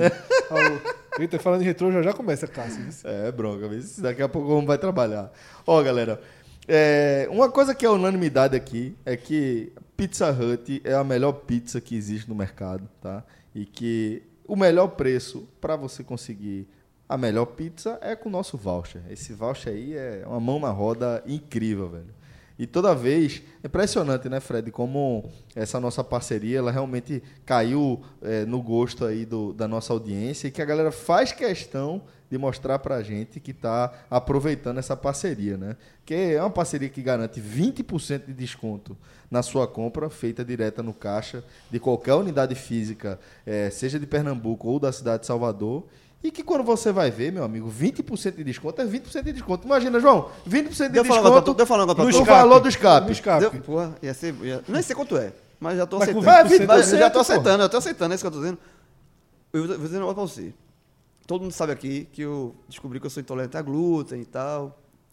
E aí eu tô negociando com a minha nutricionista Acho engraçado. alguns, alguns, vou, eu vou negociar alguns pontos assim. Ó, eu corto aqui, mas vamos, eu, eu- eu corto aqui, boto ali, vamos, vamos negociar isso, essa balança, onde é que eu posso, onde é que eu não posso, o que é que- eu vou, a minha negociação com a, com a nutricionista vai ser dois pontos. Tu tá negociando porque vai afetar o metabolismo dela Calma, também. é? calma. Cerveja, alguma, de vez em quando uma cervejinha sem glúten para voltar. Mas o estoque tá pesado, né? Tá pesado, tá pesado. Mas carnaval, de vez em quando, assim, carnaval chega carnaval, toma uma cervejinha, não mata ninguém. Isso vai ser uma negociação. E a outra é, de vez em quando, uma pizzazinha hut. É, porque aí realmente eu tenho que concordar com você. De vez em quando, às vezes, uma vez, sabe, eu não vou comer, eu não vou manter a minha frequência eu- de pizza hut que eu sempre fazia. Não vou ser um, um Cássio. Mas, tipo assim, de vez em quando, uma vez lá, perdida, não mata não, pronto. Eu vou, esse, esse, são dois É pontos. pra gastar aí com a pizza. São dois pontos, exatamente. Eu, eu vejo, a minha vida sempre é ganhar ponto perder ponto. Ganhar ponto perder Eu faço isso, vou fazer isso com a minha nutricionista também. Tu sabe? faz isso com Priscila, com banco, né? Com banco, com, com tudo. Com o nutricionista vai ser assim, olha só. Aqui eu ganho, acumulo esses pontos aqui, mas vou gastar aqui, ó. Pizzazinha Hut, de vez em quando. Tá certo. E aí vale a pena demais. E quando for gastar, Ela você vai liberar. gasta com 20% de desconto. Você ainda joga essa pra ela, veja só. Ela vai querer Eu comprar. tenho 20% de Eu, desconto. eu, eu, eu divido contigo, a gente pega uma grande, dividir eu e tu. João, monstro. Quando Ismael enlouqueceu, pôs-se na torre a sonhar. Viu uma lua no céu. Viu outra lua no mar. No sonho em que se perdeu, banhou-se toda em luar. Queria subir ao céu. Queria descer ao mar. E no desvario seu, na torre, pôs-se a cantar. Estava perto do céu. Estava longe do mar. E como um anjo, pendeu as asas para voar. Agora, Fred, retomando a nossa é, discussão futebolística, né? É, a gente está às vésperas aí do início da 33ª rodada da Série B, do- da 34ª rodada da Série B do Brasileiro, e está faltando pouquíssimo para o esporte garantir matematicamente a classificação antecipada à Série B. Eu confesso que buscando aqui na minha, na minha lembrança de torcedor, da, da tensão, nervosismo que já passei fazendo conta para o esporte subir, que eu não lembro de uma classificação tão tranquila como a que o esporte vem construindo. Né? A gente está falando da 33 para a 34 rodada. E se o esporte não subir, já dá para a gente confirmar que será uma das maiores tragédias da história do clube. Se né? não subir, Celso, eu estava conversando sobre isso com o Rodolfo e com o Minhoca antes de gravar o programa ontem. Chegou, a chegou a ir ao ar um, um trecho disso com o Rodolfo. Se o esporte não subir esse ano, é a maior distorção matemática da história dos pontos corridos no futebol brasileiro das séries A e B. Então pronto. Só basta expor esses números, esses argumentos aí para entender o tamanho do encaminhamento do esporte em relação ao acesso. É um time que perdeu quatro jogos, basicamente perder cinco seguidos. É, exatamente. Basicamente. Seria isso. É. Seria isso. Um time que perdeu só quatro partidas até aqui teria que perder cinco jogos seguidos para é, que essa hecatombe acontecesse, que aí implode o clube, né? Até pela questão financeira, onde o time está inserido e tudo mais. Mas, Fred, ainda assim, não houve, dá para afirmar isso também, afinal de contas, a gente está da 33 para a 34 rodada, dá para afirmar que não houve engajamento. A torcida do esporte não abraçou. E não adianta, não. A partir de agora vai lotar a ilha. É, vai ainda abraçar assim, agora, contra o Criciúma deve lotar. É, mas ainda assim não Mas dá a- para dizer que abraçou a campanha. Sim, não não, abraçou a a campanha, campanha né? Pode abraçar eventualmente o retorno. Aí você pode dizer, não, se agora der um engajamento e a turma pipocar, abraçou o retorno, abraçou a Até volta. porque que é pra nós, veja, o jogo contra o Criciúma é sábado, 4, da, 4 e meia da tarde. Se não abraçar agora, é, larga, né? Mas ah, eu acho que já dá para dizer que não abraçou. Não, Fred. não abraçou. Não houve envolvimento com a campanha. Não houve, não houve, não houve. E aí, Fred, é, já que a gente está nesse cenário aqui, com o esporte basicamente com acesso garantido e já podendo afirmar que não houve engajamento, vamos tentar entender o que é que justifica esse cenário, velho. Celso, é uma pergunta muito difícil. Muito difícil mesmo. Eu me lembro, lá no começo da temporada, quando surgiu aquela possibilidade de Diego Souza vir né, para o esporte, e houve uma mobilização imediata ali, sempre considerando o universo das redes sociais, em torno da volta de Diego Souza, que Diego Souza garantiria grandes públicos imediatos, e, se, e, e houve um debate se isso existiria ou não, e nunca iremos saber, não é porque não aconteceu nessa Série B sem Diego Souza, que prova que com Diego Souza teria sido igual. Poderia realmente. Pode estar faltando um fator, um grande ídolo, por exemplo, já que Magrão eh, não seguiu com, com o clube esse ano. Durval parou. parou, E os ídolos que o esporte tinha foram embora e os novos ainda não não se firmam. Né? O brocador já vem de anos ruins no esporte e não é um ano bom que o transforma em ídolo imediato. Mas eu nem acho que a essência é essa. Eu só cito esse, essa- esse caso Diego Souza para lembrar de algumas conversas que eu tive naquela época, em que eu falei o seguinte: sem trazer um efeito novo, eu só acredito em mobilização da torcida do esporte pós-Copa América. Se houvesse uma campanha como a que a gente tá vendo. Exatamente. Com uma campanha de G4 pós-Copa América, porque entraria no clima de vai subir. E aí as pessoas abraçam e fazem a condução do acesso. O público no estádio, o público no estádio não tem sido ruim. Tem sido mediano. Inclusive nos jogos na arena foram bons. né? Existe esse outra explicação, que é outro debate, por que a torcida do esporte eh, tem uma preferência pela arena. Isso é um outro debate. Mas não é só o público nos jogos. É a reação dos times, é a reação dos torcedores ao resultado, à campanha, a quem conduz a campanha. Tá? Isso é bem interessante. Eu estava lendo um Twitter aqui é, de um torcedor do esporte dizendo assim: colocou o print do ingresso de sábado e escreveu algo como: é, nessa mistura de raiva e, e amor. Mistura de raiva e amor é o do Figueirense, que enfrenta o Curitiba sábado para ver se consegue vencer e sair do Z4. Tá? Eu, de fato, o cenário de dezembro, de janeiro, era um clube destruído. Ninguém aqui apostaria que esse clube estaria. Subindo do jeito que podia até às- subir, podia mas, até subir, às vésperas de um. mas não com tanta Ninguém, tranquilidade. ninguém apostaria que o time ia subir. Não, sabe? subir você Não. até botava pela tradição, Pela, pela, pela- camisa. se tudo é certo. É, mas é- tipo, você não faz, ó, vou fazer aqui uma, isso aqui é uma aposta segura. Não, segura não. Você vai Tá apostar no risco. Ó, É. vou apostar porque tem camisa, por isso, por aquilo, que ia subir na 34 Não. quinta rodada, Ninguém- que não, seja, isso não. duvido. Isso não, isso E aí, duvido. Celso, teve um ponto que eu estava num dos debates semanas, essa semana, sem- dias atrás, teve um ponto que eu ba- ba- martelei bastante, que era o seguinte. Quando o esporte largou no campeonato e começou a ter os primeiros problemas, o discurso era: esse ano, se ficar na marola, é levantar as mãos para o céu. Vi as mesmas pessoas que até agora não abraçam a causa, elas escreviam basicamente isso. Ó, do jeito que o clube está esse ano, com dívida, sem pagar salário, Magrão saindo, aquele caos naquele Sim. momento. Muita gente escreveu: esse ano é terminar sem risco de rebaixamento, ali, oitava, nona, décima posição, e levantar as mãos para o céu.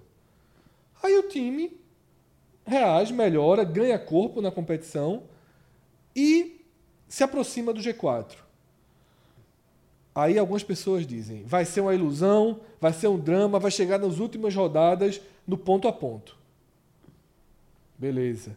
Aí o time entra no G4 e passa uma série de rodadas no G4. Quando empata um jogo, fora, perde um jogo, a frase era: vai ser no drama, não consegue subir tranquilo. né? Não consegue subir tranquilo. Tinha tudo para ser um acesso tranquilo, mas vai acabar chegando no final fazendo conta.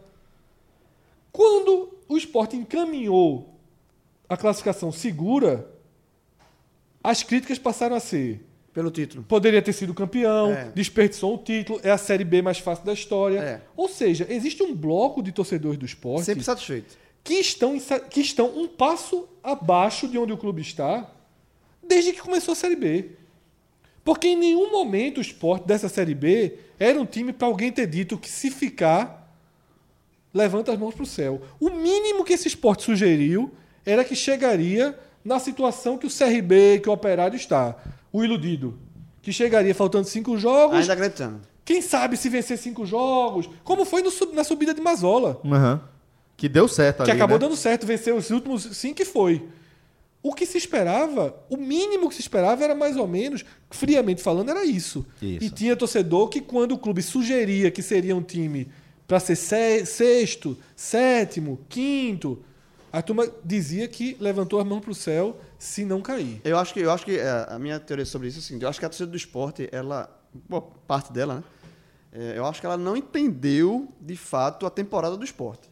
A- o novo patamar do o- esporte. a- exatamente. Ela não entendeu a Série B, não, ela não, momento não se da Série adaptou ao B. esporte, assim, a, a, a temporada. Porque o esporte. E, e não se adaptou à forma desse esporte de, de Guto Ferreira trabalhar. Que é um time frio, é um time calculista, mas é um time que é, ele, ele vai. Ele não se arrisca tanto, mas consegue os resultados. É um time que não joga como a torcida, boa parte da torcida quer, é, assim, é, atropelando todo mundo, mas é um time que tem quatro derrotas no campeonato. Então, a torcida do esporte, é, ela estava acostumada primeiro a tá, passou cinco anos na Série A, tá? Isso também gera um costume quando cai para a Série B há um natural é, afastamento. Tem a questão dos você- ídolos, né? Do tamanho dos jogadores que defendia o time. Exatamente. Você, o esporte, a torcida do esporte se acostumou durante cinco anos a um patamar de, de clube, tá? Disputando Série A, em um ano disputando Série A muito bem, depois os outros anos sempre brigando para não cair, mas com jogadores é, que são, eram ídolos do clube. Dois anos muito bem e três. brigando para não cair até que caiu, né? É. Então, assim, a- essa, essa, essa ruptura, parte do do esporte não conseguiu entender. Não, não se adaptou ao- à nova realidade do esporte. É, e aí, somando isso, o esporte faz uma Série B segura, segura, mas que não empolga os mais críticos. Não empolga aquele, esse, esse grupo aí que, que Fred colocou. Então, é, é, porque é, uma série, é um time que eu vejo o esporte jogar na Série B, e pelo elenco que tem, e, pelos futebol, e comparando com os outros clubes, e aí vem essa impressão que a Série B está muito fraca, é, é, é um esporte que sobra na Série B. Sabe assim? Não sobra como Bragantino, de aporte financeiro e tudo, mas é um time que está alguns degraus acima de boa parte dos times da Série B. É um time que joga joga ali o básico para fazer seus pontos, para ir somando os pontos. Essa, essa, essa quantidade de empates que, que o esporte tem 15, que no- no- numa parte da temporada, da campanha, foi muito criticado, o do esporte ficava muito irritado com isso, tinha até piada dos rivais e tal, mas foram 15 empates, alguns- empates muito ruins de fato, mas outros que não foram ruins, mas entravam tudo no mesmo balaio. Então, isso também somava para esse afastamento do time que não empolgava, que o time, um time frio, um time que, assim, que não tem tesão, tá? Mas o esporte escolheu, é, o, Guto, que é o comandante do time, escolheu esse perfil, escolheu esse, João, essa linha contratou- e conduziu o esporte, ao, tava, vai conduzindo o esporte a um acesso tranquilo, como o Celso falou, que a gente não recorda aqui um acesso tão tranquilo do esporte. Então, essa linha de Guto, que não empolga os torcedores, boa parte dos torcedores, mas é uma linha de segurança que tá, tá dando ao esporte um acesso tranquilo. Então, assim, eu não vejo, sinceramente, como você criticar essa campanha do esporte, como você cri- criticar isso, e, e- e essa, esse afastamento, esse não abraço, eu acho que vem de vários fatores, assim, de, de uma torcida que queria ver um esporte que não existe, não, não, não foi um esporte planejado para existir em 2019, o esporte não foi planejado para existir Perfeito. dessa forma, e a torcida criou na, na cabeça dela um esporte que nunca, nunca foi planejado para isso. tem outros dois fatores que, de fato, eu só consigo pensar no que a gente vê com a, a partir de uma soma de fatores. Tem outros dois fatores que eu, de fato, não tenho uma resposta para eles, mas queria propor aqui em debate. Primeiro é, vocês acham que é, o fato de a campanha, de a própria campanha, porque essa coisa de que essa Série B é a mais fraca dos últimos tempos, ela sempre foi uma máxima, né? Todo ano tem, né? Todo ano tem, mas de fato essa especificamente, já aqui na 35ª quinta rodada, na reta final, dá pra gente falar que realmente foi um nível técnico mais baixo do que a gente costumou ver em outros momentos. Não Eu- acho não. Tu, Achou você acha que não, né? Baixou do ano passado mais fraca. Não, mas eu digo, eu digo assim, de, de Sim. ser um nível técnico É. relativamente baixo. Na hora que existe o Flamengo, O Palmeiras, o Palmeiras, e vai tendo essa concentração de jogadores, a Série B vai perdendo força. Isso, Porque é desse fenômeno os que caras que, tratando. jogavam a Série B hoje são reservas do Bahia, do Ceará. Perfeito, perfeito. É, então, dentro desse cenário, certo? É, com a Série B um pouco mais fria, até pelo desenho da, da campanha do esporte mesmo. Se o esporte é, o esporte está com distância para o quinto colocado, está com distância também para o primeiro colocado. Isso pode ter esfriado um pouco também. Pode, mas não faz sentido. Uhum. Tá, pode. Isso, sobretudo, Celso, é aquilo que eu pontuei agora, que é a escala da corrente crítica. Eu acho que essa falta de mobilização do esporte é uma soma de uma série de fatores. Não é muito difícil explicar. Mas parte muito pelo que o João falou. Uma falta de entendimento do momento do clube e do que foi planejado para 2019. Quando o esporte, quando o Milton e toda a sua equipe assumem o clube, o diagnóstico era muito claro. O diagnóstico é: o esporte não consegue sobreviver Dois anos. dessa forma. O esporte precisa subir. O esporte não precisa revelar jogador. O esporte não precisa fazer a base jogar mais. O esporte não precisa ser campeão. O esporte não precisa jogar um futebol vistoso. O esporte precisa, na 38ª rodada, quando o juiz Tá apitar, está entre os quatro. Não importa se com um gol a mais que o quinto. O esporte precisa, na 38ª rodada, apitou o juiz, o esporte está na primeira divisão no ano que vem. Fora isso, nada mais importa. Nada mais importa. Não importa futebol feminino, não importa esportes olímpicos, não importa marketing, não importa absolutamente nada. Tudo que puder ser feito, vai ser feito. Mas o único objetivo em curso é colocar esse time na primeira divisão. Surge uma oportunidade de mercado de você trazer Guto Ferreira. Um treinador que era considerado inviável. Foi surpresa para todo mundo. né? A E foi considerado uma grande contratação aceita sua mundo. diminuição de salário por um projeto, né, por uma garantia de estabilidade. E Guto Ferreira. Deve ter uma premiação também em caso de acesso, não, natural. não sei, mas é natural, ou uma extensão de contrato, não sei. Mas Guto Ferreira é um treinador que você contrata, você já sabe que seu time será competitivo. Quando o Sport contratou Guto Ferreira, a gente já sabia que o Sport, por exemplo, não seria rebaixado. Isso. Que aquele time de Milton Cruz, que ninguém sabia no que podia dar, que tomou três da Tombense, Tombense, é. que perdeu de Santa Cruz, que podia ser um time para estar em zona de rebaixamento. Quando o Sport contratou Guto Ferreira, o coração acalma. Guto Ferreira vai fazer o esporte ser o quê? Aquilo que eu falei agora. Na pior das hipóteses, chegar ali na reta final tendo pensado no acesso. Era o pior dos cenários. No pior do cenário, vai brigar. É que- aquela briga distante, que é a briga Isso. do operário, do CRB, né? Na- no pior das hipóteses, esse vai ser o esporte. E em momento algum, o esporte com o Guto Ferreira sugeriu ser esse time. O pior dos cenários com que a gente viu era o esporte chegar na reta final, como está chegando Paraná e América. Brigando, como está chegando Curitiba. Brigando ponto a ponto, certo? Pelo acesso. O esporte conseguiu mais do que isso. A estabilidade ela foi decisiva para que o esporte tivesse essa condição. Não foi a instabilidade, não foi a troca de treinador, foi a estabilidade. Então, como é que uma torcida pode ser contra a estabilidade? Pode relativizar a estabilidade, pode se desinteressar pela estabilidade. A torcida prefere o risco? Talvez a mobilização fosse maior se o esporte tivesse vindo na escalada que o Seria América mais. Mineiro teve. vamos lá, veja. A né? torcida, porque torcedor, Isso. torcedor é muito, é muito louco, assim. Se o esporte tivesse. O esporte fez, faz, faz uma campanha estável ali no G4, tranquila, vai, vai somando os seus Jogando pontos. futebol sempre razoável. Sempre razoável e ali, sempre vai estar ali. Agora se o esporte. E, e aí a gente tá debatendo esse afastamento. Agora se o esporte começasse uma escalada, começasse mal, mas engatando, engatando, eu tenho certeza que os públicos seriam maiores, porque é, é o instinto do torcedor, é, é algo distinto. Agora, por exemplo, o, o- o que o esporte, a torcida do esporte não gosta, e aí vai de encontro é, ao, ao modo que o esporte se planejou para esse ano, que eu prefiro sempre, eu, o modo, assim, entre o risco e a estabilidade, é melhor a estabilidade. Ainda mais no ano que você precisa, Precisa ter de um objetivo claro. Foram os, dois, os jogos contra. Vou pegar como exemplo os dois jogos recentes, contra Guarani e, E Curitiba. Curitiba. Contra o, o- o- os, dois, os, os dois jogos, o Sport foi um, um Sport sem, muita, sem gana de vencer o jogo. Principalmente no jogo do Curitiba. Sem criatividade. Sem Não criatividade. vamos chamar de gana É, de é, vencer. sem essa gana de vencer é um É. negócio que É, não existe. sem velho. criatividade, sim. Sem Sem jogadas gana, ofensivas. sem gana de sem- vencer, pra sem- mim, sabe quem é? sem É, é o jogador do Figueirense. É. Que aí você, porra, não tem é, nenhum envolvimento com aquele meio do projeto. campeonato, é, é. desse meio de campeonato, sem estar pagando salário, sem perspectiva, sem ninguém sem respondendo arriscar. a você. Assim, esporte- arriscar, sem arriscar. É isso. O jogo, do o jogo do Curitiba foi um jogo assim, velho. um- a gente tá com confronto direto, jogando fora de casa. um um- óbvio que vencer é melhor. Mas o empate, vamos jogar aqui. Vamos, Como tentar vencer sem correr sem risco. correr risco. Esse e é aí, esse- essa forma de jogar, muita gente, muitos torcedores não, não gostam. Porque acham que é um futebol feio, que é frio, que é, que é pouco, pouco assim, envolvente.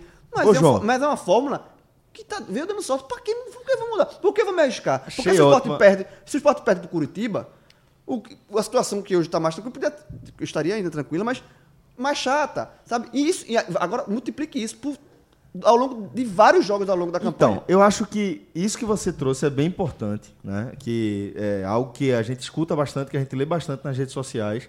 E aí, Fred, como eu discordo um pouco desse tipo de análise sobre como o esporte joga e desse conceito de que o esporte é um time sem vontade, eu pergunto, que é a segunda coisa que eu queria perguntar, o segundo fator que eu acho que pode contribuir, mas que eu também não tenho uma definição. Vocês acham que a massificação dessa ideia, a repetição desse conceito de que o esporte é um time preguiçoso, de que o esporte é um time eh, que não tem interesse em jogar mais, em buscar vitória, vocês acham que a repetição por parte desse núcleo aí que a gente está falando, mas também com respaldo de boa parte da, da crônica esportiva, contribui também para esse cenário? Totalmente, Celso, totalmente. É, é uma, é uma.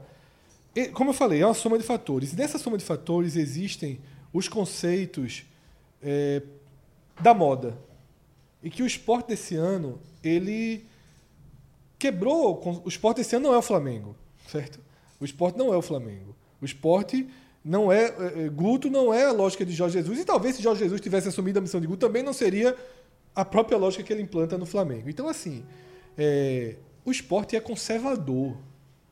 Porque precisou ser conservador. E eu acho que a imprensa e esse núcleo, essa, esse grupo de torcedores só está fazendo esse tipo de análise porque a campanha permite esse tipo de análise. Se o esporte fosse o Curitiba, que é horrível, estaria sendo valorizado cada pequeno passo. Como o esporte é um time estável, fica a sensação de que não dá para tirar mais não, não dá para fazer esse time acelerar. A resposta é possivelmente sim, mas com alguma chance de não. E essa alguma chance de não vale o risco? Vários torcedores têm falado, como é que numa campanha dessa você usa Marquinho e Massinho e não usa Pardal, Mikael? Veja só, é o que eu falei antes, não é o ano de utilizar a base. A não ser quando estiver comprovado que ela já é eficaz. Aí o caso de Exatamente, veja só, Adrielson. Juninho é o atacante mais preparado da base. Ele não conseguiu jogar. Certo? Juninho, ele tá numa, num, num estágio acima de Mikael. Sim. Certo? Ele não conseguiu jogar. O time da base foi décimo lugar no Sub-23 no, Sub-23 parecia que foi campeão brasileiro. Esses mesmos torcedores idolatravam esse time da base como se estivesse fazendo algo. Teve um momento bom, ok. Sabe? Não dá para você transportar isso para uma Série B. É ruim para os próprios jogadores.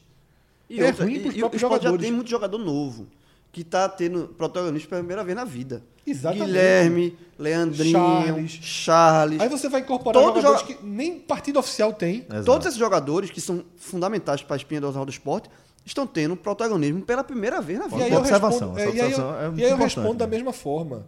Se subir, o esporte pode ter dois times. Porque se não subir, que é, por exemplo, o caso do Náutico, eu sou contra o Náutico, ano que vem, ter um time para a Copa do Nordeste e um time para o estadual.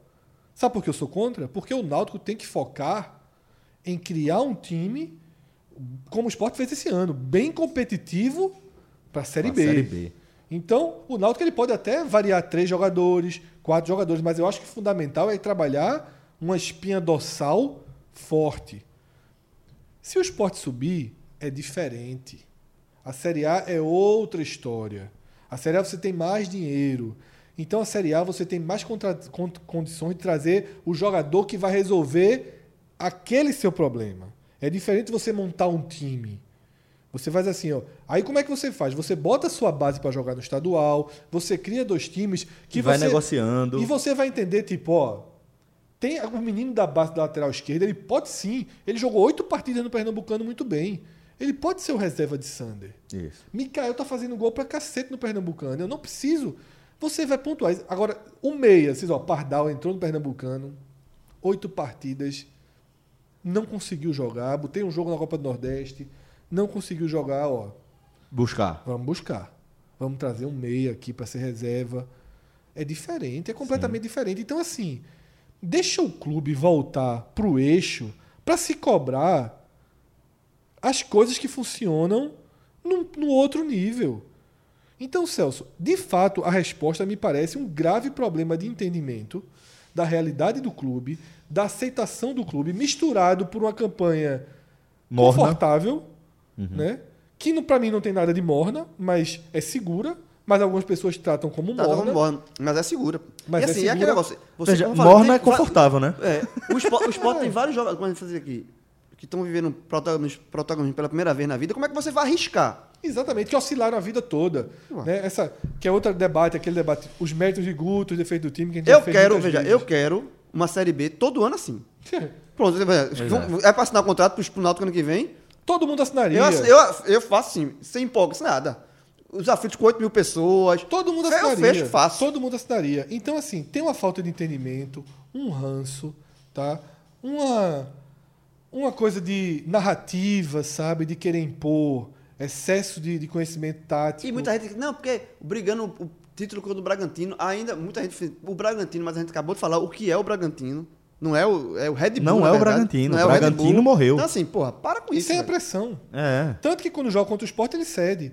Mas no jogo contra os pequenos é mais fácil para ele jogar contra os pequenos. E aí, é, existe esse, esse, essas barreiras que foram sendo criadas, tá? Uma barreira é, que vai também por esse por essas coisas de super inovações táticas, do estilo Guto Ferreira, tá? De Guto Ferreira ter entendido. É isso que, é isso que assim, é, as pessoas criticam e não percebem as sutilidades. Guto Ferreira nunca foi um treinador simpático, como está sendo esse ano. Aham. Nunca foi. Não, nunca foi. Ele sempre foi um treinador Mais ranzinza. mais ranzinza e tal. Mas por quê? Porque ele entendeu como é a forma de conduzir esse ano. Ele escolheu, né? Ele exatamente. E aí a torcida do esporte, esses mesmos caras que se criticam o Guto Ferreira, batem palma para Milton Mendes, que é um destruidor de ambientes, um, um- um farsante tático, sabe?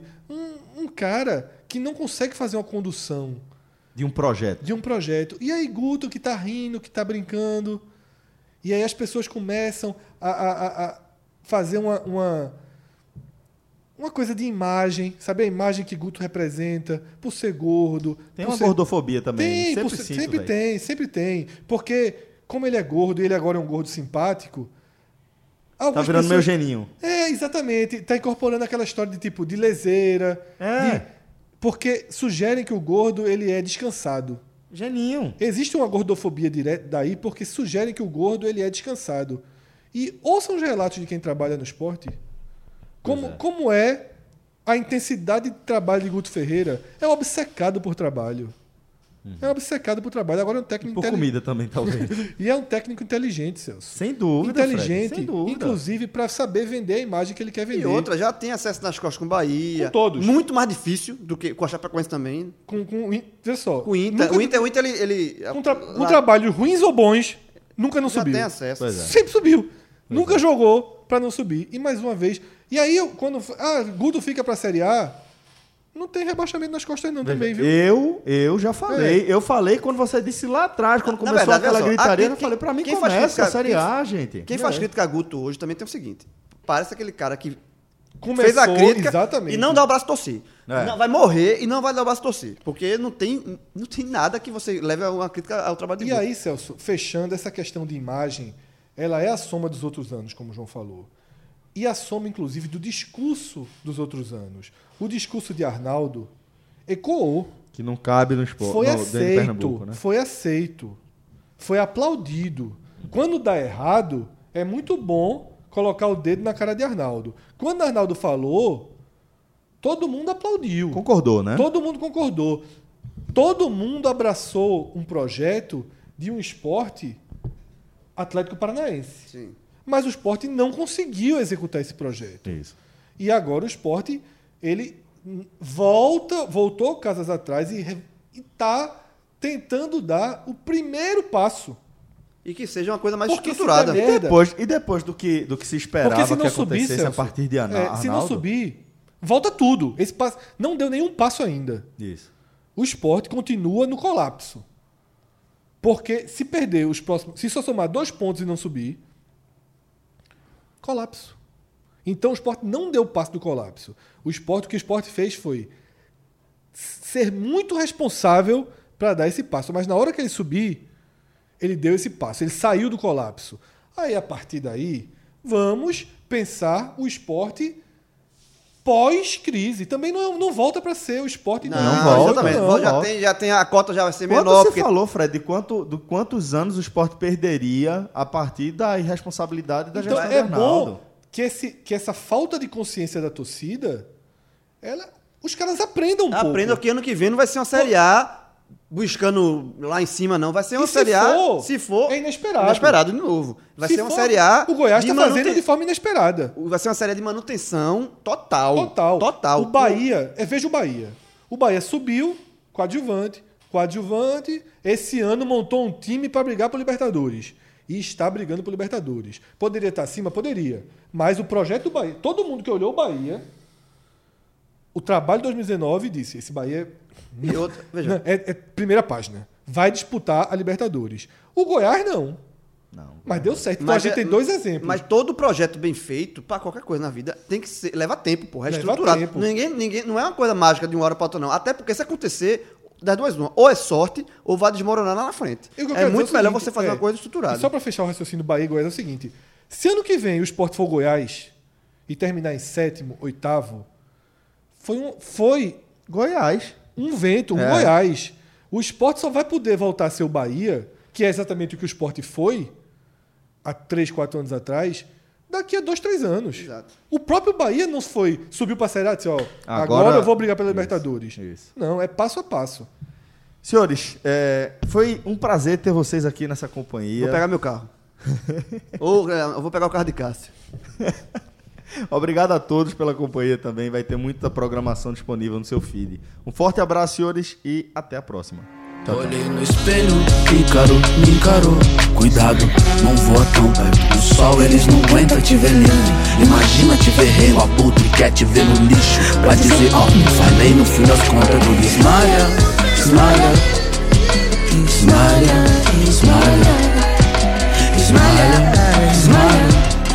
Estou cansado mas terminou no chão De pé escurecido é Esmalha, esmalha Esmalha, esmalha Esmalha, esmalha cansado mas terminou no chão